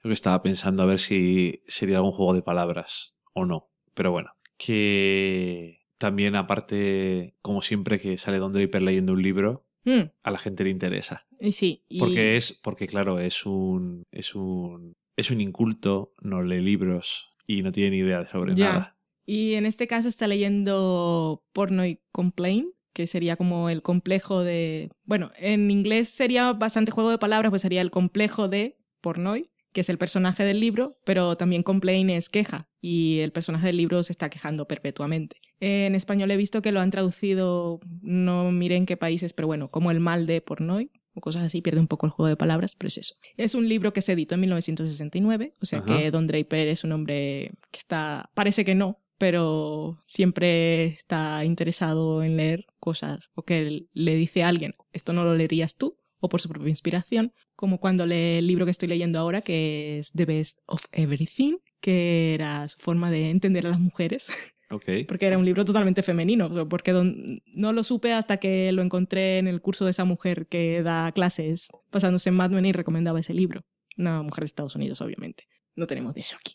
Y eso, y ahora que no me fijé en su momento, pero que es raro que Don Draper estuviese leyendo eso en la primera temporada. Un Ajá. libro protagonizado por jóvenes, mujeres todas, y estaba interesado en saber qué es lo que le gusta a las mujeres porque trabaja en publicidad y las mujeres eran sus clientes. Pero bueno, el libro, yo no, obviamente no, obviamente no, pero bueno, yo no lo había leído, no lo he leído, perdón. Y cuando buscas sinopsis por ahí, lo que habla básicamente, bueno, el personaje protagonista, el personaje que narra el libro, que es un monólogo básicamente, es un judío que está en la con su psiquiatra y está ahí haciendo sus desvaríos y contando su historia y es monólogo eh, todo el libro hasta el final, spoiler, en el que el psiquiatra por primera vez habla y dice, bueno, ahora vamos a empezar. Y lo que siempre cuenta en la sinopsis es que era un. habla de masturbaciones y tal, y que era un judío y esa idea de culpabilidad permanente y un poco culpabilidad asociada al sexo. Y en eso nos quedamos, y masturbaciones y tal. Pero eh, buscando encontré una reseña escrita en español y ahora no me quedé con el, con el blog que es, pero si a alguien le interesa se lo digo, si no se lee el libro. Y encontré cosas, está escrito en el 2008 o algo así, no tiene nada que ver con Mad Men, pero es bastante interesante porque habla directamente de Mad Men. Y voy a buscar mis apuntes porque decía cosas muy interesantes. En el libro el personaje critica a lo judío y se revela contra la familia y la sociedad. También habla de qué es el éxito y cómo algunas personas lo consiguen solo no por mérito propio, sino lo que conocemos hoy como enchufes o por ser hijos de quienes son y tal, y cómo se consigue la felicidad. También dice que es un lamento de la sociedad en transición y el elevado coste de adaptación. Estamos hablando de Mad Men, aunque no lo parezca. Ajá. Dice otras cosas como que el personaje rechaza su pasado, pero no puede escapar de él. Seguimos hablando de Don Draper. Y lo más interesante es que dice que el personaje este no le gustaba la idea de ser judío y cuando se presentaba a chicas usaba nombres americanos. Decía que se llamaba Bob, que se llamaba John y eh, intentaba esconder su pasado, pero que conforme fue avanzando en el tiempo descubrió que todo aquello que trataba de ocultar era en realidad su mayor arma y atractivo. Y con eso vamos a Dick Whitman, que era lo que contaba antes. Y por eso me pareció tan interesante leer esa reseña, que es una cosa, Don Draper está leyendo un libro durante un segundo y lo esconde en el sofá, pero en este caso, más allá de lo revolucionario que fue en su momento por cómo hablaba del sexo, pues en realidad está hablando de la serie directamente. Que no lo habíamos leído, pero en los dos días después de que vimos el episodio ya nos hemos leído el libro, ¿no? Bueno, esa, esa reseña fue bastante interesante, que me habló directamente de la serie. ok. Y a, a todo esto hay una cosa que, que a mí me gustaría saber y que no sé si lo voy a saber y que igual es bastante poco relevante, pero que a mí es... a- Si han ido al partido o no. No, ¿qué va? A mí me gustaría saber cómo empezó la relación entre Don y Freddy. Sí, estaría bien. Se si fue encontraron Don, por la se- calle. Se, encontraron, si fue Don el que lo buscó. Realmente cuando él lo llama, es, es una llamada de auxilio de esa que hace la gente cuando, cuando voy, me voy. No era literalmente un suicidio, pero en este caso sí era profesional. Y en- cuando hablamos de profesional, para Don Draper es la vida. Ajá. Pero él no tenía por qué llamar a Freddy. No. Y lo llamó. Ajá. Es la típica llamada de auxilio. Y, y me gusta lo que significa Freddy para él en este momento. Y bueno, que eso es lo que vemos al final, es el que le da el empuje y vemos ese momento de que todos tenemos esperanza y que pase algo.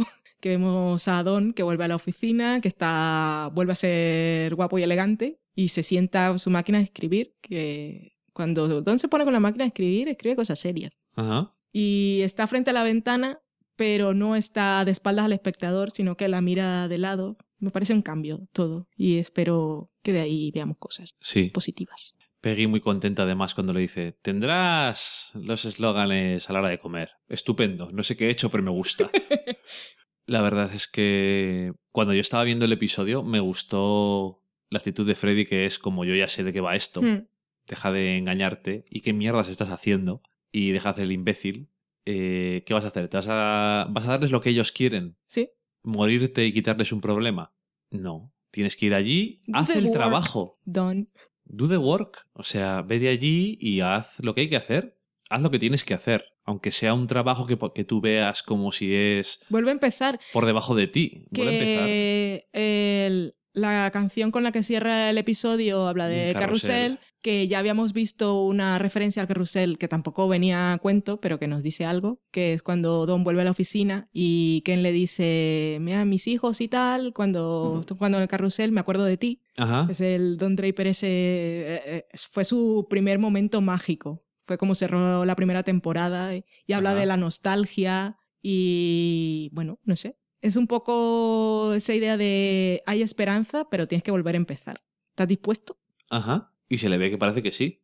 Que también lo decía Freddy en su pitch de bueno, los primeros minutos de la temporada. ¿Tienes tiempo para mejorar tu vida? Veremos. Está por ver, pero por lo menos parece que le ha convencido bastante bien. Le ha hecho un buen pitch. Sí, Ya sabemos que Don Draper tiene sus intenciones hasta que de repente se encuentra con algo Mm. que le es un poco débil, hay que reconocerlo. es inseguro. bueno, es que tiene es esa apariencia inseguro de, porque- de que lo controla todo. Pero es lo que sabemos ya sobre él, que tiene una apariencia, ahora ya no tiene esa apariencia, ahora tiene una apariencia contraria y supongo que es buen pitch por eso que le dice de le vas a dar lo que ellos quieren. Mm. O sea, sí, puedes cagarla y abandonarte al alcohol y morirte. Bueno, pues- Puedes irte a la empresa y seguirme dando trabajos, igual te doy una comisión. Puede ser como yo, ¿quieres eso? ir puerta Ir de empresa a empresa. ¿Eso es lo que te apetece? ¿O te apetece estar allí? Pues no les, den lo- no les des motivos para que te echen. Quédate allí tocándoles los cojones, que seguro que te va Que a era gustar. lo que hacía. Cuando entró a la empresa estaba ahí cansineando a Roger hasta que lo consiguió. Pues Ajá. vuelve a hacerlo. Vuelve a empezar. Por lo menos ahora tienes algo, tienes algo más. Tienes, aparte de la experiencia, tienes la parte mala de que la gente sabe quién eres y la parte buena de que saben quién eres. Entonces, bueno, algo tienes, no es como empezar de cero. En fin, ya veremos por dónde va todo esto. Que no estoy seguro, pero calculando así un poco a ojo, creo que hemos vuelto a hablar más que lo que dura el episodio. ok, Estoy muy seguro. vale. Estoy viendo el cronómetro a lo lejos. Me da un poco de miedo. De hecho, se ha dormido Loki y ha vuelto a despertarse. Sí, me está escalando las piernas. Sí, a mí ya me ha escalado las piernas, el cuello, los brazos. Es muy divertido. Y bueno, yo creo que con eso hemos hablado bastante bien del episodio. Eh, como nos dijo la AMC, que también es mala persona, y lo sabemos ya, solo quedan tres episodios de Mad Men. Son Vete a la crueles. mierda, hombre. Y bueno, solo quedan tres episodios de Mad Men. En el próximo vemos que Peggy y Don comparten ascensor y no salen con cara de furia. Y eso, me puso palote y casi. que no se odian del todo. Si Don consigue meterse en la situación, aceptarla e intentar hacer el trabajo lo mejor posible, aunque sea para Peggy, puede ser bonito el Mm. asunto. Ya lo veremos. Y dicho eso, pues nos vamos a ir a la cata de pelis. Vale.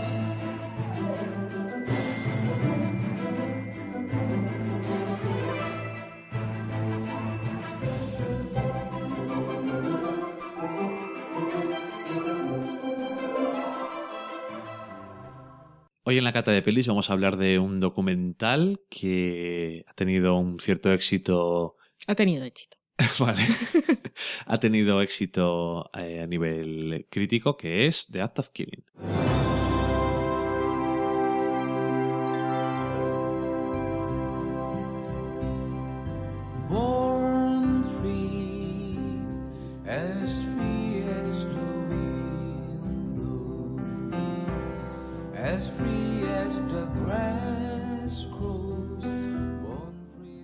Y que ha tenido un cierto éxito, y tú has dicho un éxito, porque ha recibido 59 premios a nivel mundial.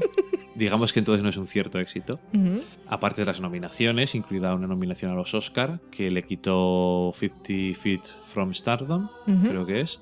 Eh, vimos The Act of Killing en Netflix y este otro documental que fue el que ganó el Oscar sí que está también en Netflix, o sea que a lo mejor le echamos un ojo, vete a saber. ¿O no? O no. Reconozco que, bueno, esta la que ganó es sobre las coristas y The Act of Killing inicialmente podía no interesarme tanto, pero tenía una cosa que dije, "Ah, igual está bien. ¿Sobre qué va? Bueno, en los años 60, mediados de los 60, el año cin- eh, 65-66, en Indonesia hubo, bueno, no se me ocurre una forma mejor de decirlo, una purga.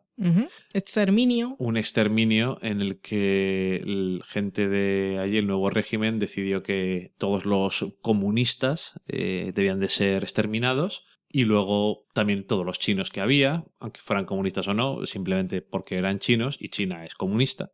Entonces, eh, literalmente fue un exterminio. Se mataron alrededor de 3 millones de personas, se, se piensa, es una de esas cosas que no se sabe, y los asesinatos muchas veces pues, fueron llevados a cabo por mafias, por gángsters, que... Es decir, no era el gobierno directamente, sino eran organizaciones paramilitares o organizaciones criminales las que llevan a cabo todos estos asesinatos.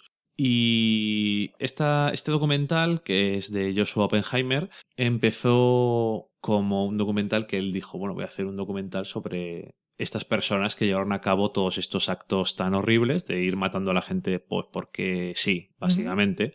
¿Y qué ocurre? Pues que como dos años llevaba trabajando en el documental, cuando se encontró con un personaje que era Am- Anwar, Ambar, no sé exactamente cómo, cómo se pronuncia, que es uno de estos eh, gángsters, concretamente debió de haber, se calcula que mató él solo a unas mil, entre mil y mil quinientas personas, personalmente, no que mandó matar. Sus propias manos. Exactamente. Y ver, eh, inicialmente el punto de interés era que habían matado a todas estas personas y no solamente no se les había castigado a todos esos asesinatos en ningún momento, sino que además se les consideraba héroes.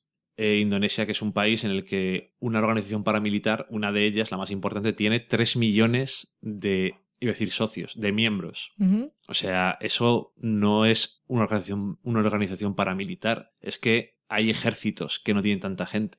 Es, bueno, en fin. Y están muy asentadas todas las mafias y todos los eh, criminales como parte integral de la sociedad. Alguien tenía que hacerlo y está así. Entonces, eh, ¿cuál fue el punto que lleva realmente a lo que vemos hoy como de Act of Killing? Pues que cuando está hablando con estos eh, asesinos, les dice, bueno, quiero que me enseñéis cómo matabais a la gente o cómo, cómo hacíais estas cosas, contadme cómo es tal. Y resulta que ellos les dicen, bueno, pues, ¿por qué no hacemos una cosa? Vamos a...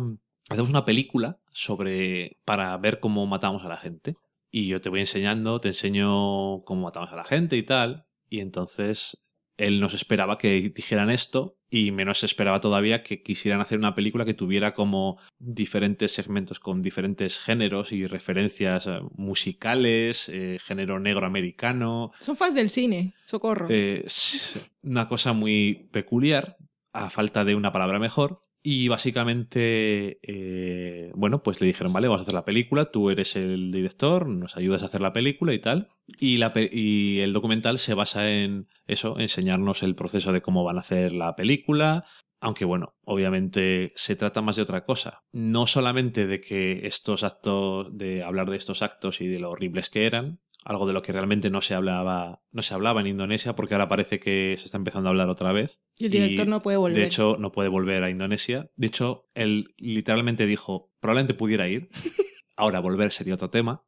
Y, y bueno, pues, ¿qué ocurre? Que la idea es eso. Esto ya sabemos que es horrible. O sea, cualquier persona que sea medio decente sabe que matar a miles de personas es malo. Matar a una. Matar a una persona es malo. Mm. Pero quiero decir, esto es peor todavía. Porque es matar a mucha gente. Y además impunemente. Impunemente no. Co- Peor todavía. Reconocidos como héroes. reconocido como héroe, sino gracias por haber matado a toda esta gente. Menos mal que lo habéis hecho. Si no estaríamos. Vete a saber dónde estaríamos.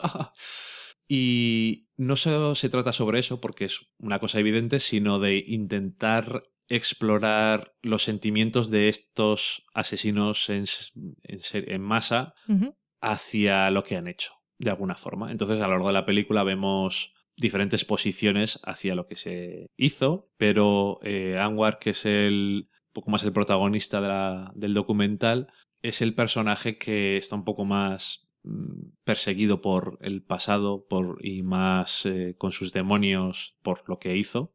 Y mientras que hay otros que son como... Bueno, en cierto momento se ve a uno de ellos que está bastante inteligentemente hecho. Eh, la cámara nos está enseñando eh, cómo va con cómo va con su familia a un centro comercial, mientras nos está explicando, yo les metía eh, maderos por el culo, eh, les cortaba la cabeza, les... Bueno, en fin, todas las cosas que hacían para matarles, no me arrepiento. Luego cuando están hablando con él dice, eh, nos dejaban hacerlo y nos dejaban hacerlo y estaría bien porque aquí estamos. No nos han dicho nada. ¿Quieres ir a Ginebra? Porque las convenciones. Pues que me lleven ahí, que me lleven al tribunal de la Haya porque me harían famoso. Yo no me arrepiento de lo que he hecho.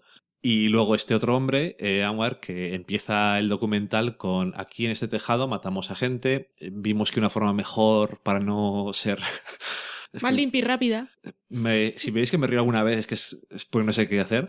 Eh, más limpio y rápido para no tener que mm, tenerlo todo hecho un Cristo, pues era coger eh, con eh, alambre y tirar y cortar y ahogarles y matarles, eh, mucho más limpio, y luego se pone a bailar yo he conseguido que es una lo que más me interesó de la, del documental es cómo este personaje realmente eh, está destrozado por las cosas y realmente ahora con la eh, con el paso del tiempo aunque tenga una fachada realmente está diciendo las cosas que dice. Es como sí yo he olvidado lo que hice pues tomando drogas bebiendo yéndome de fiesta es decir, intentando ahogar los sentimientos de, con, de alguna forma.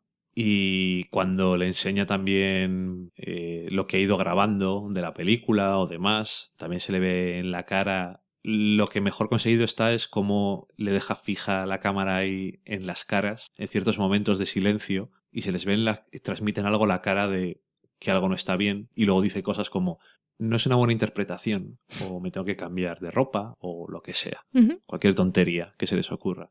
Y mm, la verdad es que es, una, es un documental eh, un poco jodido de ver porque es complicado llegar a asumir que esto haya ocurrido y no solo eso, sino que se celebre, como en varias cosas que vemos. Vemos el, el talk show este en el que van a hacer hype de la película antes de que esté hecha, Sí.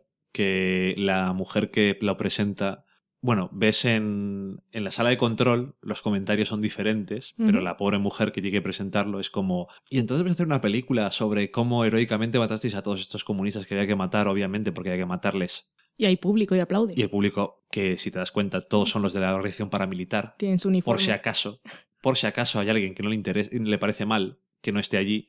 Y bueno, en fin, es duro de ver eso. Y una de las escenas que más me impactó, eh, es todo bastante im- impactante, pero sobre todo hay una escena en la que están rodando una escena de la película, que es curioso, por cierto, cómo se mezclan la realidad y la película, porque a veces no estás seguro si están grabando o no, porque son ellos mismos los que se interpretan a sí mismos. Y hay un momento en el que una persona que hace de torturado eh, está contando la historia de cómo fueron a su casa, sacaron a su padre, lo mataron, eh, tuvieron que enterrarlo como si fuera un perro, y él era un niño, y lo está contando riéndose, porque sabe que no puede criticarles. Y él lo dice, yo no lo estoy criticando, si me parece todo estupendo. Y se está Sí. riendo y tiene esa cara y tú estás sintiendo lo incómodo y lo horrible que es todo. Está diciendo como eso que pasa a veces en la serie, en las películas de te odio. Pero sabes que es verdad, pues de eso hay mucho. Sí. Y bueno, eso y el momento en el que tienes a un miembro del gobierno que dice, viendo esto, coge ahí el micrófono, viendo esto veo que esto no es bueno para nuestra imagen.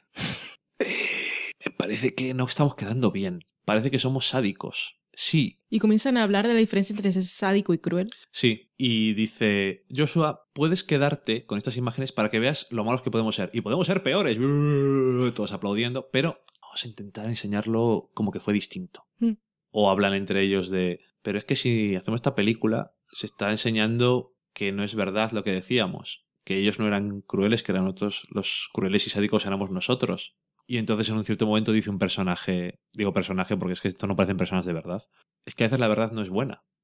en este caso porque a él no le interesa, pero bueno, en fin. eh, yo creo que tiene mucho mérito el haber conseguido, tiene mucho mérito el haber conseguido llegar a estos líderes de estos gángsters, gente libre, entre comillas. Freeman. Una cosa que repiten mucho Sí.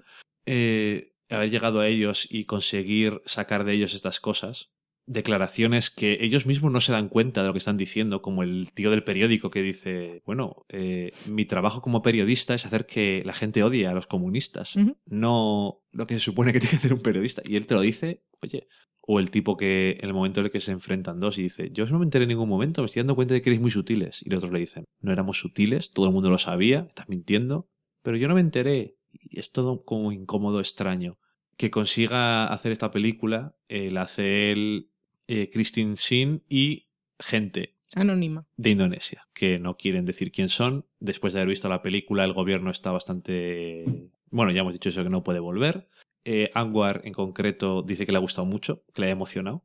Es un tipo extraño, por eso tienes eh, la escena en la que está hablando con sus nietos sobre los patos. Has pegado al señor pato, pídele perdón. Es una persona que sabemos que ha ha matado a mil personas. En fin, no sé, es, es todo muy extraño, la verdad. No tiene... eh, a veces se oye a, a Joshua Oppenheimer preguntar cosas, bueno, pero no tiene narración, ni hay nada doblado, ni nada, sino es todo, está todo subtitulado al inglés. Por eso, si entendéis inglés, quiero decir, no hace falta que busquéis subtítulos de la película, del documental.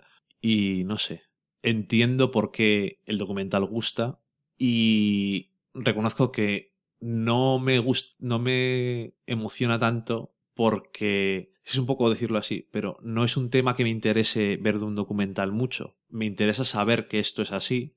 Es un tema del que me gustaría más leer un artículo sobre las cosas que han pasado y que me cuenten para que yo sepa cuál es la realidad. No sé. No porque no quiera saber las cosas de que pasan en la vida, sino, no sé, es eso. Pero bueno, dentro de lo que es la película, me gustó el enfoque que tenía y es de eso que pasa muchos, muchos documentales, que bueno, de hecho hemos hablado de alguno que ya ocurre. En cierto momento que está haciendo el documental, de repente se vuelve otra cosa. Y en este caso tiene ese halo tan bizarro y tan extraño de esa película que intentan hacer y que hablan de la película tiene que tener humor, tiene que ser entretenida y tienen cosas súper ridículas. no saben exactamente qué es una película tampoco, pero bueno, no sé, es muy extraño. Es una sensación muy rara que se te queda viéndola. Es incomodidad, tal como habías dicho. Para mí es un documental de esos de socorro y que yo lo veo de lado porque no, no puedo. No puedo superar la sensación de que realmente no quiero verlo. Es que Bueno, eh, Es no, demasiado- no porque salga nada, para que No, no, por, Si alguien, por si a alguien le importara eso concretamente, quiero decir, no aparecen no, cosas. Vale, pero no, es eso quitarlo. de la realidad supera la ficción y es que es tan, es tan surreal el, el concepto en el que deriva el documental y esa mezcla de, de ficción es un poco, ah, ¿cómo lo llaman? Docudrama Ajá, y que la película que están rodando se ve tan cutre, sí. pero es que lo duro es que los que están representando lo que ocurrió sean los mismos que lo perpetraron. Y lo que más me chocó a mí fueron los momentos en los que involucran a, a personas, a víctimas reales o a niños que no saben lo que está pasando y comienzan a representar allí, me voy a llevar a tu padre y los niños lloran. Y, y bueno, dicen una la, frase escena, que... la escena en la que queman el pueblo. Sí, dicen una frase que es muy real y que define muy bien la película, que lo dice el personaje este de que si lo llevan a la Haya, pues mejor porque va a ser famoso y que es verdad, Ajá. que dice eh, los crímenes de guerra los definen los ganadores. Si ganas, pues no son tales. Y la vida es así. Y es muy dura. Así de triste y de dura. Y no sé, es, es bastante incómodo. Pero porque es real. Es lo que tienen los documentales. Que yo prefiero. Es que no, no puedo. Que eso que a veces, cuando dices esas cosas, da la sensación de que prefieres vivir a un lado de la realidad y no ser consciente de lo que pasa. Pero no es tanto eso como que igual no necesitas ver Hmm. ciertas cosas. Es que es demasiado. Es que, es que no sé cómo definirlo, pero es demasiado. Es un documental y está contando la realidad, pero los personajes viven en una, en una irrealidad y, y ti- tienen un. Están una mezcla los personajes de justificar lo que hicieron, igual para sentirse mejor con ellos mismos, o es que realmente lo creen y lo sienten así. Es, es, es demasiado. no puedo. Es, es eso, es eso duro conceptual y emocionalmente. Y las situaciones que generan, aparte de las cosas que han hecho en el pasado, las, situaciones que generan en el presente son también tan incómodas. Todo lo que dices tú de cuando implican a esos y la que he dicho yo antes de el, el hijo de un comunista, entre comillas, que su padre fue llevado de casa y asesinado y esas cosas, que es como... Es todo horrible. En fin, no sé.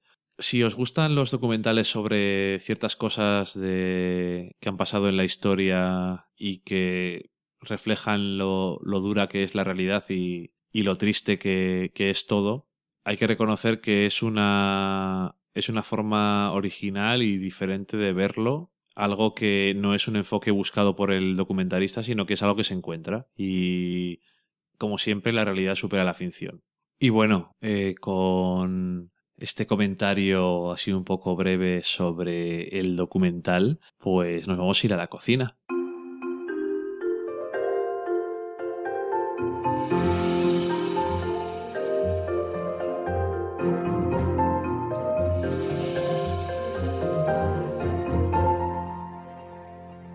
Hoy en la cocina os voy a comentar una receta que nos ha mandado Regla Carmona, que ya comentamos la semana pasada que nos dijo, nos preguntó si sabíamos hacer la tarta, dijimos que no, y que nos había mandado o no mandado el correo con esa receta. Lo mandó la misma noche que grabamos. O al día siguiente. No sé si fue. O sea que no- Lo vi al día siguiente. O sea que no fue porque se lo dijéramos nosotros. No.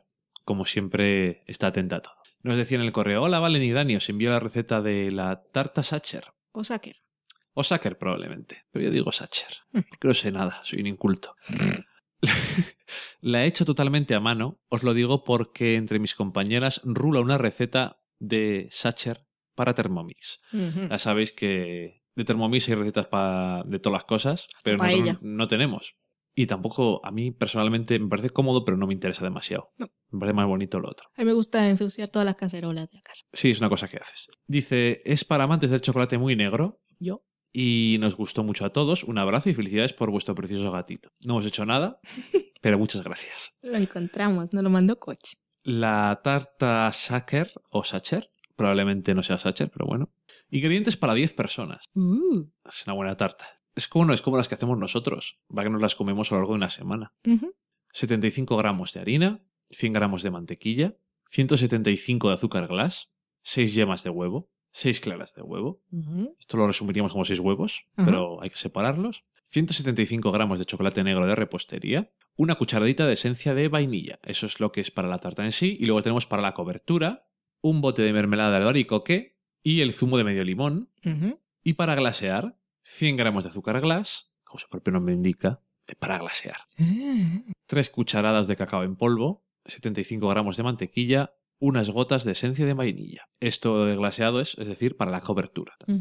Eh, usar un molde de unos 23 centímetros y engrasarlo con mantequilla. Es más o menos un molde estándar, Sí. así que no os preocupéis que en sacar el metro, que en teoría no debe hacer El falta. metro. La regla. Que regla de tengáis 30 a mano. centímetros. lo que tengáis a mano. Batir la mantequilla en un cuenco grande hasta dejarla blanda y ligera y añadir el azúcar y seguir batiendo hasta dejar la pasta esponjosa. Después incorporar las yemas una a una, batiendo bien y dejándolas bien incorporadas antes de añadir la siguiente. O sea que poco a poco la vais añadiendo. Cuando veáis que ya no queda nada de yema, la siguiente. Poner el chocolate al baño María y dejarlo enfriar un poco, añadiéndolo a la mezcla que hemos hecho antes. Añadimos la vainilla, añadimos la harina y lo movemos todo con movimientos suaves y envolventes para dejarla bien incorporada. Es decir, que no tenéis que batirlo todo junto, sino que hay que irlo envolviendo. Esto sabéis que está bien para que no se pierda aire y estas cosas Y volumen. y el volumen sea mayor. Por último, batimos las claras al punto de nieve y mezclamos con lo anterior. También dice con cuidado, lo mismo que antes. Si bates las claras a punto de nieve, tienes un aire in- en el interior. Para mantenerlo, no tienes que después batirlo todo, que se rompan todas esas burbujas de aire y pierdes el interés. Soy científico. Luego echamos en el molde y lo ponemos en un horno a 180 grados. Me imagino que mejor que lo tengáis precalentado.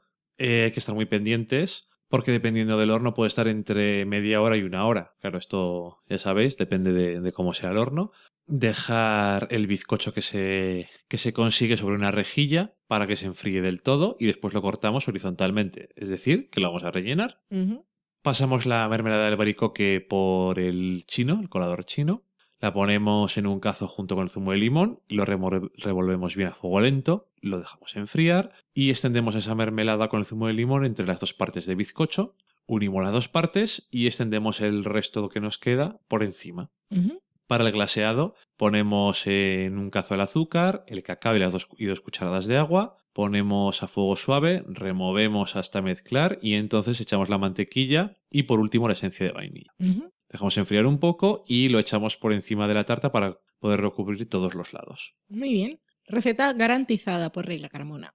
Lo que quiere decir que si os sale mal, también la culpa es para ella. Que no, al contrario. Gracias a ella. Muchas gracias por mandarnos la receta y siempre que a lo mejor no lo decimos lo suficiente, pero últimamente tenemos poco tiempo para todo. Si nos mandáis recetas, nos lo agradeceremos mucho, porque a veces decimos, oye, hay que hacer una receta, hoy qué hacemos, no me acuerdo, no sé qué vamos a hacer, socorro. Socorro. Socorro solemos decir mucho. Sí. Y bueno, pues habrá que probarla, ¿te interesa? Me interesa.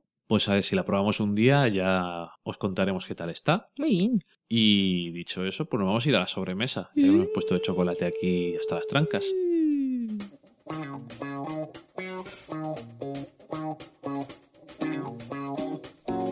¿Conoces la Asociación de Escuchas de Podcasting? Asespod es el primer lugar de encuentro para todas aquellas personas que escuchan este formato de audio.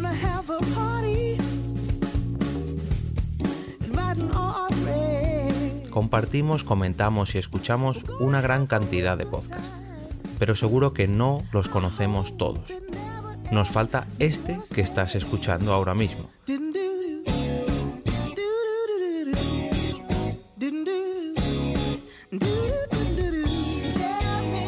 Queremos que tú, oyente de este podcast, formes parte de todo esto. Asociate gratis en nuestra web, asespod.org. Búscanos en las redes sociales, Twitter, Facebook y Google Recuerda, asespod.org.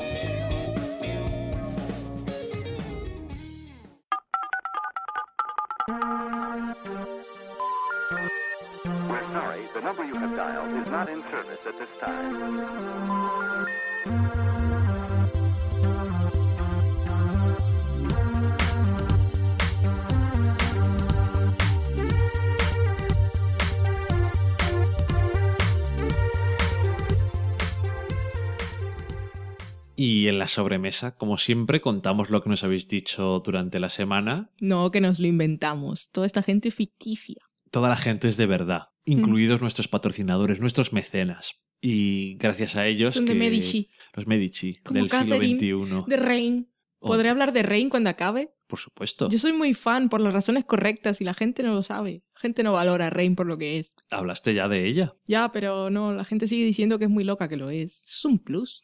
Bueno, volverás a hablar y hacer una reivindicación. Feminismo, girl power, go Mary, go Catherine. Esto tan profundo. Lo es. No, no, digo tus comentarios. Vete por ahí. Bueno, eh, eso, está estos mecenas, estos patrocinadores que han pulsado en el blog, en el gatito que dice, por favor, me ayudas, por favor. Ahora podemos poner a Loki, Sí, pero nunca jamás le podrás poner de una forma en la que esté pidiendo, por favor. pero podemos poner un vídeo. Le podemos coger y decir, Podemos, poner, podemos ponerle carteles y está en la edad de que podemos hacerle de todo. hasta que se empiece a comer. Eso quedaría bien. Ajá. Ve, habrá que pensar sobre ello.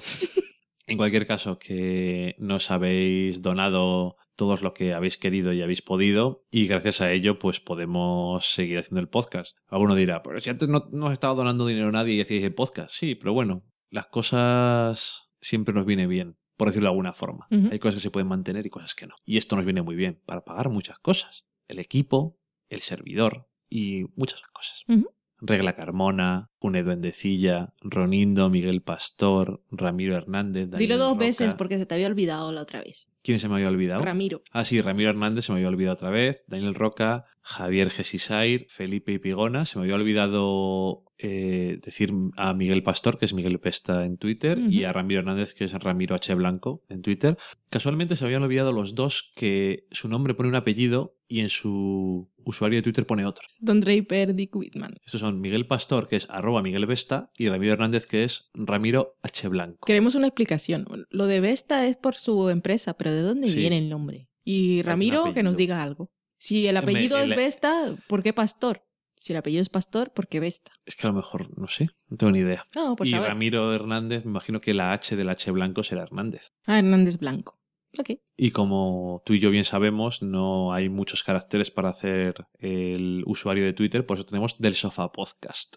Que está bien, porque así saben que es un podcast también. También está bien.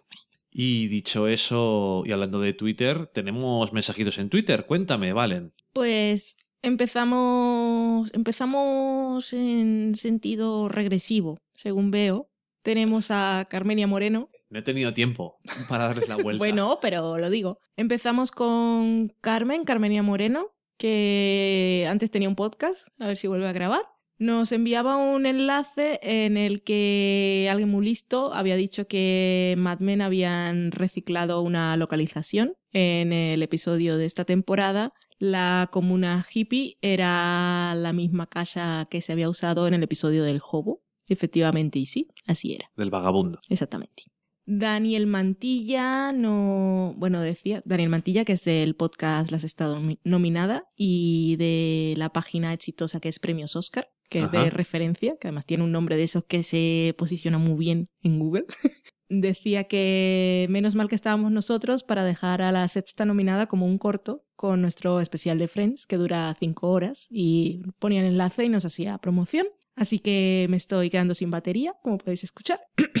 Muchas gracias por compartir nuestro programa y a todos os recomendamos que escuchéis la sexta nominada porque siempre son muy divertidos. Yo me lo paso muy bien escuchando este programa. Y eso, que por cierto, estamos en esta semana celebrando aniversario de la despedida de Friends Ajá. y nosotros ya habíamos grabado un especial, así que si alguien no lo ha escuchado, pues es un buen momento para hacer carrusel y tener el, tener el instante de nostalgia y recuperar los mejores episodios, frases y cosillas de Friends, que si sois fans, pues lo pasaréis bien. Dura cinco horas, pero lo podéis dosificar. Está ahí. no tenéis que escucharlo del tirón. Jesús Herrera nos decía que le gusta que hayamos retomado VIP y Orphan Black y nos dejaba dos recomendaciones que las extendemos a vosotros, que es Silk, que es una serie británica que yo no he visto nada sobre ella, pero por lo Es que he de podido abogados. leer La, dicen que es un poco la The Good Wife británica. Y creo que ya se ha acabado. O sea que si alguien la quiere ver, y nosotros también, queda allí pendiente. Y también nos recomendaba Red Fair Now, no, Red Fair Now, que es australiana y esta en realidad no había leído nunca nada, no tengo ninguna referencia. Bueno, No, quedan allí las recomendaciones. Fernando Sánchez, que es el cordobés del 72 en Twitter, también compartía nuestro especial de Friends y se lo pasaba a sus amigos de Twitter, que son Antonia NJ y el señor Tono. Muchas gracias por compartir nuestro programa. Omar Valadez es otro de los que también veía las nuevas aventuras de la vieja Christine y reivindica que él también era muy fan. Le damos un saludo a Ramper con dos M's en Twitter, que lo hacemos de vez en cuando porque siempre que escucha nuestro programa lo comparte su timeline. Nunca nos ha dicho nada más. Nos gustaría saber No, algo. dinos algo. Dinos algo, pregúntanos algo, quéjate. Pero muchas gracias por escucharnos. Eh, Shema Pipo, Shema con TX, decía que había escuchado el último programa y que le había gustado y nos preguntaba cuál era la página de las recetas de Aníbal. Lo compartimos en Twitter, mal momento ahora porque no lo hemos apuntado, pero si alguien quiere buscarlo, solo con que ponga en Google, Google, Feeding Aníbal, lo encontrará. Y si no, pues que nos vuelvan a preguntar, que lo diremos. Carmenia Moreno decía también que estaba aumentando su lista de películas por ver con las recomendaciones de Frances Ha, Stringcolor, Stockholm, El Árbol de la Vida, Som, In Your Eyes y La Caza. Aquí vemos deberes pendientes de hace mucho tiempo. Pero bueno, la verdad es que todas son recomendaciones de verdad, o sea que, que las vaya viendo poco a poco. Ujú. También nos decía, si alguien más le pasa, que nos lo diga, aunque suelen ser cosas muy puntuales que tienen que ver con la conexión en el momento. Nos decía ella que con su aplicación para escuchar podcast, que es Pocket Cast, se le cortaba el podcast a la mitad y tenía que volverlo a descargar. Si alguien le pasa, que nos lo diga para comprobar que sea un problema de nuestro servidor, pero generalmente, si tenéis interés y os lo agradecemos, pues con volverlo a intentar suele solucionarse. Eh, por ahora, los problemas de descarga, a no ser que no os podéis descargar un podcast, no son problemas de nuestro servidor. Porque hemos, gracias a nuestros patrocinadores, hemos mejorado nuestro hosting contratado. Ajá. O sea que ahora mismo no debería haber mayores problemas. Entonces, esas son cosas que a veces nos pasan, o la aplicación, o la conexión, o el dispositivo, cosas que tocan Cosas en de ese internet. momento. Cosas de internet. Como decía en Juto, mm, encender, volver a reiniciar, pues eso, Ajá. volver a empezar. Querernos mucho y volver a descargarlo. El señor Potazzi nos decía que no pasaba de nosotros, sí de algunos capítulos, que lo entendemos, los que son más largos y ese tipo de cosas, pero que no son muchos. Nos decía que el cóctel no lo había probado y que no tenía buena pinta. Suponemos que se refería al Bloody Mary. Pero seguro que lo tiene que conocer. Sí, pero que no lo ha probado, dice. Y que no tiene buena pinta y que no lo va a probar, que me parece bien. Para tomarse un Bloody Mary, mejor te tomas un gazpacho. Puede, tal vez, que hayáis escuchado un maullidito al fondo. Es Loki que está devorando a Dani en la distancia. Pero es tan mono y tan pequeñito. Continúo leyendo Sobre todo porque pequeñito. él está distraído ahora mismo. Tenemos a Copper en Twitter que decía, nuevo episodio del Sofá Podcast cuando por la mañana me tocará limpiar. ¿Casualidad? No lo creo. Música de... Expediente X. Expediente X. ¿Cómo es? No. Eso sí. Gracias. Oye, al principio es... Pero no digan los principios, hay que decir la parte reconocible. No te gusta nada los comienzos de las sintonías que hago. No, es que me, me pierden totalmente.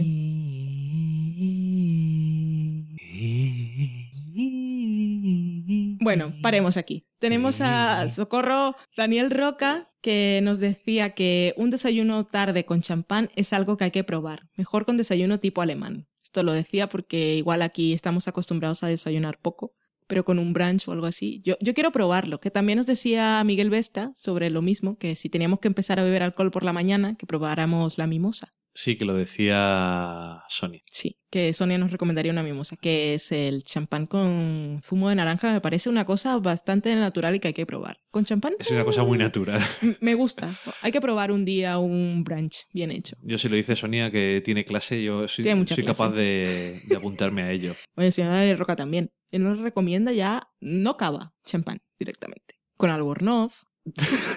Eso está bien, me gusta, con batín de seda. Siento, Creo que me estoy riendo porque Creo que eso antes por la media botella de vino que nos hemos bebido. Pero vamos, que. Ay, es que me está haciendo gracia la imagen. ¿Por qué? Por favor, continúa. Es No, me estoy, me estoy imaginando así, con, la, con el champán y el batín de seda que no tenemos. No, pero bueno. Hay que hacerlo más glamuroso. Ay, ok.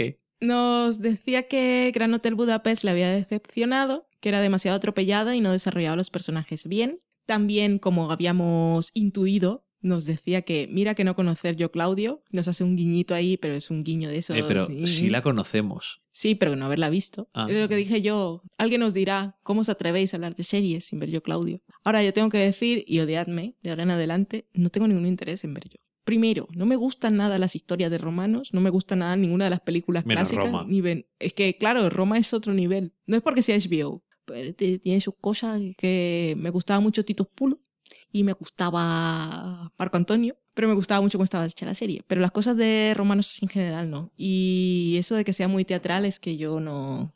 Estamos Ajá. viendo El prisionero y tiene sus momentos de... que me hacen gracia, pero cuando es demasiado, demasiado no puedo. Bueno, en fin, da igual. Daniel Roca, para los que están interesados, que por ahora no soy yo, dice que aunque sea muy teatral, la historia es genial y levantó muchas ampollas en su tiempo. Omar Valadez nos dice que la música de la cata de peli siempre le recuerda al opening de Mujeres Desesperadas y que nos imagina con una manzana y todo. Y ahora que lo dice, tiene, tiene un puntillo. Esos tonos agudos, la verdad. Pues que hasta que le leía él no me había dado cuenta. no, yo tampoco, pero mola. Raúl Garza, Rulosoft, no me suena que nos haya comentado antes, Que- así que bienvenido a nuestro sofá. Nos decía que ya tenía la receta de osobuco de Aníbal o Hannibal y que solo necesitaba saber dónde conseguir un cuerpo. Gracias, bueno, lo no nos decía a nosotros, lo compartía con su timeline y decía que era gracias a Del Sofá Podcast. Y nosotros dijimos algo como socorro o algo así.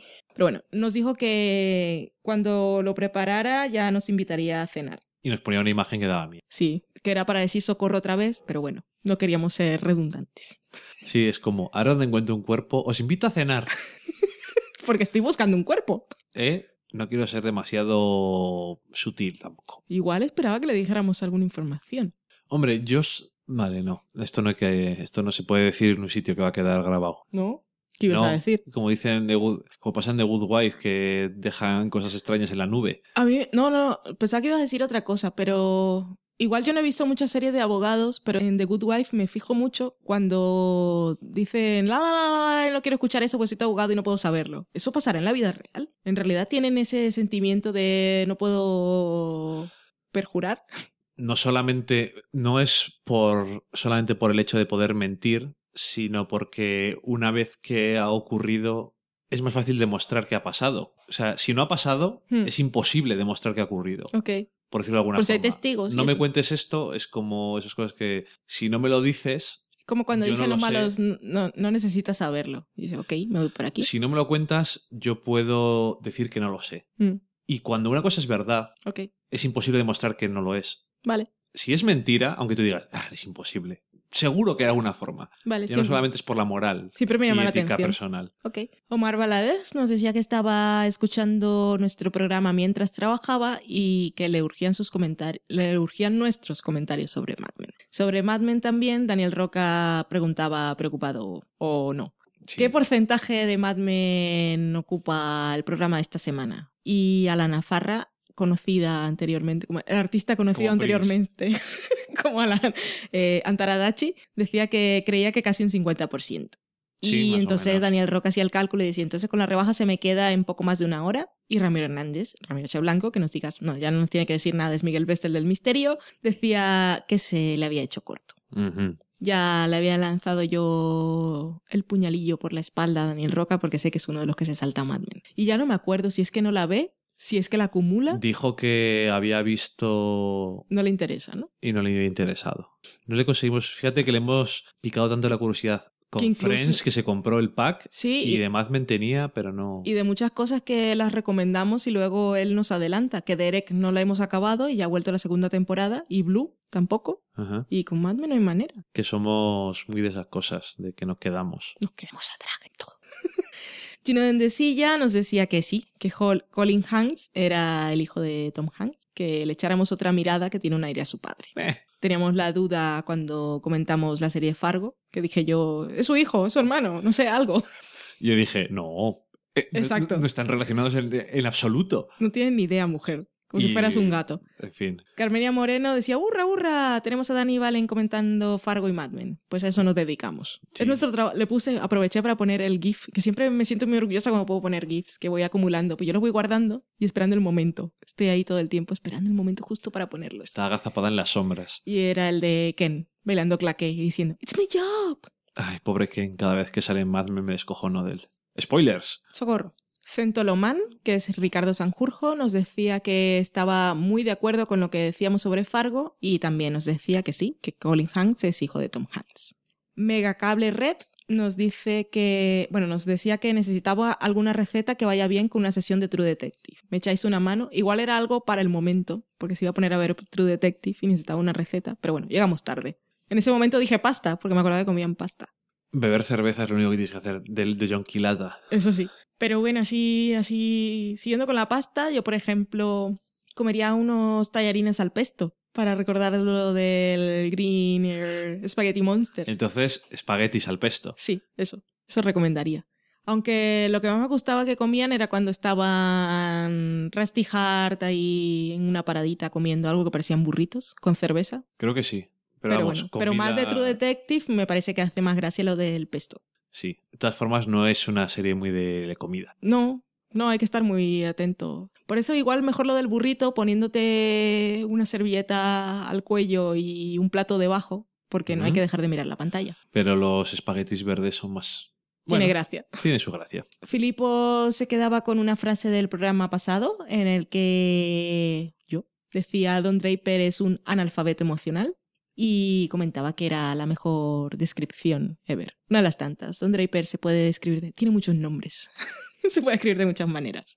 Emparejados en Twitter que comparten la cuenta Vero y Tony. En este caso nos decía Tony que ya casi va al día con nuestro programa y que acaba de terminar el 309, que es un programa de noviembre. Ánimo, que ya casi, llegas. Este, este es el 23.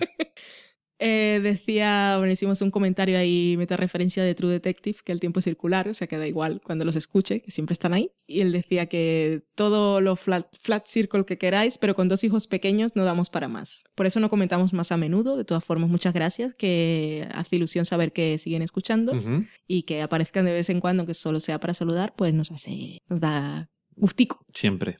También decía que llevaba al día, ese sí, lleva al día tu podcast, noveno podcast, y que allí comenta con otro nombre. Tiene, tiene una vida paralela. Se llama Bonus Track 73. Es que el noveno podcast sale con una periodici- periodicidad aperiódica. A periódica. También suele ser más corto, Ajá. con duración más controlada. De todas formas, ¿os gustan los cómics? ¿No escucháis ningún podcast que os llene esa parte de vuestra vida? El noveno podcast. Cinco años hablando de tonterías y de cómics. Uh, y tiene una promo en la que habla, en la que habla de Cape y mola mucho. Ay, nuestras promos del noveno podcast. Y por último, que era el primero, tenemos a Lana Farra, que nos hacía check-in, decía que nos estaba escuchando y que estaba salivando con nuestro comentario sobre Mad Men, que lo disfruta tanto como el episodio. Asumo que, aparte de salivar, estaba contestándonos. Como hace siempre. Voy así, lo ha dicho alguna vez, que va escuchándonos y luego nos, nos habla. Nos habla, nos insulta, dice que no está de acuerdo. Es que me encantaría escuchar eso. Ahora que tiene podcast, podría grabar en audio cuando va en el, ¿cómo se dice allá? En el carro. A decir auto, pero eso es argentino. Cuando va en el carro podría poner el, ahí a grabarse y decir, no, no, no. Bueno, en fin, Y además tenemos un mensaje en otra plataforma, en Evox. plataforma. plataforma, pero qué mierdas estás diciendo, chaval. En iBooks, vuelvo, aunque a veces digo iBooks. Tenemos a. No, es que se dice Evox. Tú me lo dijiste. Ya lo sé, déjame. Eh, Seriadicta, que nos había mandado un montón de preguntas del especial de Friends, me acuerdo de ella. Nos llenó medio Y programa. especial 100. También. Uy, sí, sí. Hola, ¿qué tal? Y nos decía que comentaba en el último programa, decía que muchas gracias, que siempre era un placer escucharnos, gracias otra vez. Nos felicitaba por el bebé gatito y dice, este hay que leerlo porque es muy bonito, dice, Nico os hizo un buen regalo y os lo merecéis. Por otra parte, en otro desorden de cosas, decía, se hace corto que se os acumulen los episodios de Mad Men. Esto es porque dejamos de grabar una semana y comentamos el 2 y el 3 en el mismo programa. Daniel Roca, tú no lo escuchas y mira, hay gente que... Espero que los horarios nos permitan disfrutar de un comentario semanal con los que nos quedan, que no quiero perderme ningún detalle. También nos decía que tenía miedo de ver Fargo porque le había gustado mucho la peli en su momento, pero que la habíamos animado a verla y que lo haría. Y que, por cierto, en el especial de Friends dijeron que luego dirían los cinco, famosos, los cinco famosos con los que cada uno tenía vía libre si algún día había posibilidad. Y al final no lo hicieron. ¡Qué control! Pues eso. Bueno, yo no puedo decir nada más que se nos olvidaría porque no sabíamos ni lo que estábamos diciendo. No. Eh, wow. Pues ¿Tenemos tú primero. ahora? Sí, por supuesto. No tengo pues ni idea. Es un comentario. ¿Cómo que no? Es una lista muy fácil, hay que tenerla clara siempre. Pues entonces empieza tú. Pues mira, yo no necesito cinco. Yo solo necesito tres, aunque dos son bastante inútiles. Pero bueno, yo en mi lista tengo a John Hamm, a Timothy Olyphant y a Michael Fassbender. Ahora, Timothy Olyphant y John Hamm son unas personas muy estables que tienen unas parejas de esas de hace muchos años que son muy raras en Hollywood. Y, y bueno, entonces, aparte de que ni siquiera vivo en Estados Unidos, que además tendría que ir súper arreglada y yo siempre soy muy vaga. Para poder tener alguna posibilidad, eso está bastante descartado. Pero Michael Fassbender es un poco zorrilla. Tiene así, aparte de bastante divertido, pues entonces sería el que más. Pero bueno, eso. Tres. O sea que si te encuentras con Fassbender, intenta meterte fichas, te vas con él. De eso se trata la lista. No me gustan estas listas. Estoy interesado. Fassbender puede tener familia en Europa, claramente. Es alemán. Tengo que aprender alemán. María Y sabe. es putilla, además. Sí, tiene, tiene. Es que no lo sé si es putillo o no, ¿Lo has dicho tú? me lo imagino. O me lo quiero ¿Me imaginar. imagino? No tienes ni idea. No sé nada de su vida. Te estás metiendo con él. Deja fácil, en paz. Haz si tu no- lista, puedes hacer cinco y ya está. Pero es que yo no tengo, no- es que yo no tengo ninguno pensado. ¿Cómo que no? ¿Pero por qué me dices esto? Pero si- yo no he hecho. Fue serie adicta. ¿A mí qué me cuentas? Espera, se me olvidó. yo no, no he tenido nunca una lista de esto. Yo tampoco, pero es que yo tengo mis cosas muy claras siempre. Pues yo no tengo ni idea. Así que uno de los que. No mientas. Uno, uno de los que diría seguro sería Alison Brie. Pero si yo podría ser tu lista. ¿En serio? Sí. Dímelas. No. Esto, esto no me gusta. Dímelos. Pues Alison Brie, eh, es que no me acuerdo los nombres. Anator, ah, que no me acuerdo cómo se llama Amy Pond, ¿Quién? la de Doctor Who. Ah, ok. Mm, no me acuerdo más. Te he dicho tres. Ay, esos también. ¿Te gustaba también la de Life o no? Sí. Ah, sí. Ah, ah. Ah. Ahora está saliendo en Persons, eh, Persons of Interest. Pues si la quieres ver. Y diría... Es que tampoco me acuerdo cómo se llama. Esto Qué triste. me da lista de mierda. La de Masters of Sex Ah, ah, ah. Mm. me fastidia mucho no acordarme de los nombres. Sobre todo... Es peor aún en estos casos, pero bueno. Lizzie. Kaplan. Mm, mm. Me ha venido ahora a la cabeza. Ya. ¿Ves que no era tan difícil? Estás disimulando. No, no, es que me hace mucha gracia que digas eso. ya, ya me le sé los tuyos. Bueno, yo no he llegado a ese nivel de pensarlo como tú, de análisis tan profundo, pero me parece que varias de esas personas tienen sus vidas, pero la mayor parte creo que no. Pero Tienen da- vidas. vidas eh, hechas ya, como, como dices tú. Pero Sara Saji creo que sí, tiene su marido y sus hijos y esas cosas, pero las demás, claro, es que no tengo ni idea. Me hacen muchas gracias esas listas porque estás contando con que esas personas que tienen Ya. sus vidas. Pero bueno, es parte de la gracia. Pero me da igual, pero aunque no tengan su vida. O no, esta persona no tiene vida, sino no solamente eso, sino que cuando se cruza con cualquier persona se la tira. Claro. Da igual no te vas a cruzar nunca con ella. Que está en mi lista aprobada. Puedo, puedo, puedo, puedo. A mí qué más me da. Lo mismo que le pasaba en Friends a Ross. Y bueno, yo creo que ya con esta locura y Loki subiéndome por las piernas, tengo las piernas hechas un puto cuadro. Pues yo creo que nos podemos despedir una semana más. ¿No hay tarareo esta semana? ¿Socorro? No, a no ser que quieras tararear tú algo. ¿Por qué? Porque te toca a ti. Ahora ya no soy todos los días yo. Yo he tarareado X-Files. Cierto, pues cu- ¿cuenta esa como tarareo? No, No, cuenta porque lo he dicho. Bueno, pues voy a hacer una, un- una fácil para mí, porque la melodía es tarareada. Y me voy a saltar el principio, porque mí los principios me ponen muy loca, como has visto. Además, no me acuerdo, no me acordaba el de Friends y lo había visto 236 veces en el último Eh, mes antes de grabar el ah, especial. el último mes. Sí. Mm, Vale. Na na na na na na na. Na na na na na na na.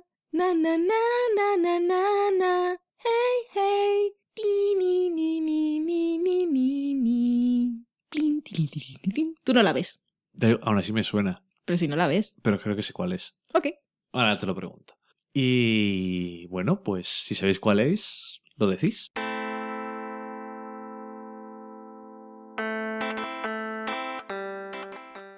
Y nosotros nos despedimos una semana más. Vamos a ver si cenamos algo. Tengo hambre, Se nos de las manos una vez más. como siempre. Ajá. Y eso que solo era un episodio de Mad Men, Menos mal. que era además de simbolismos obvios, no había mucho que comentar. Menos mal que lo obvio.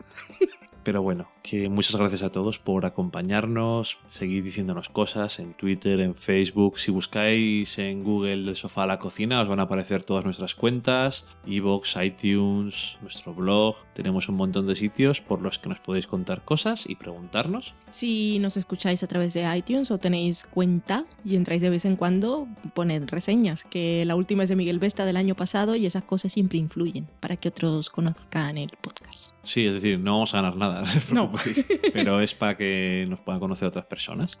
Y nada más. Lo dicho, muchas gracias y nos escuchamos la semana que viene. Besitos. Adiós. Adiós.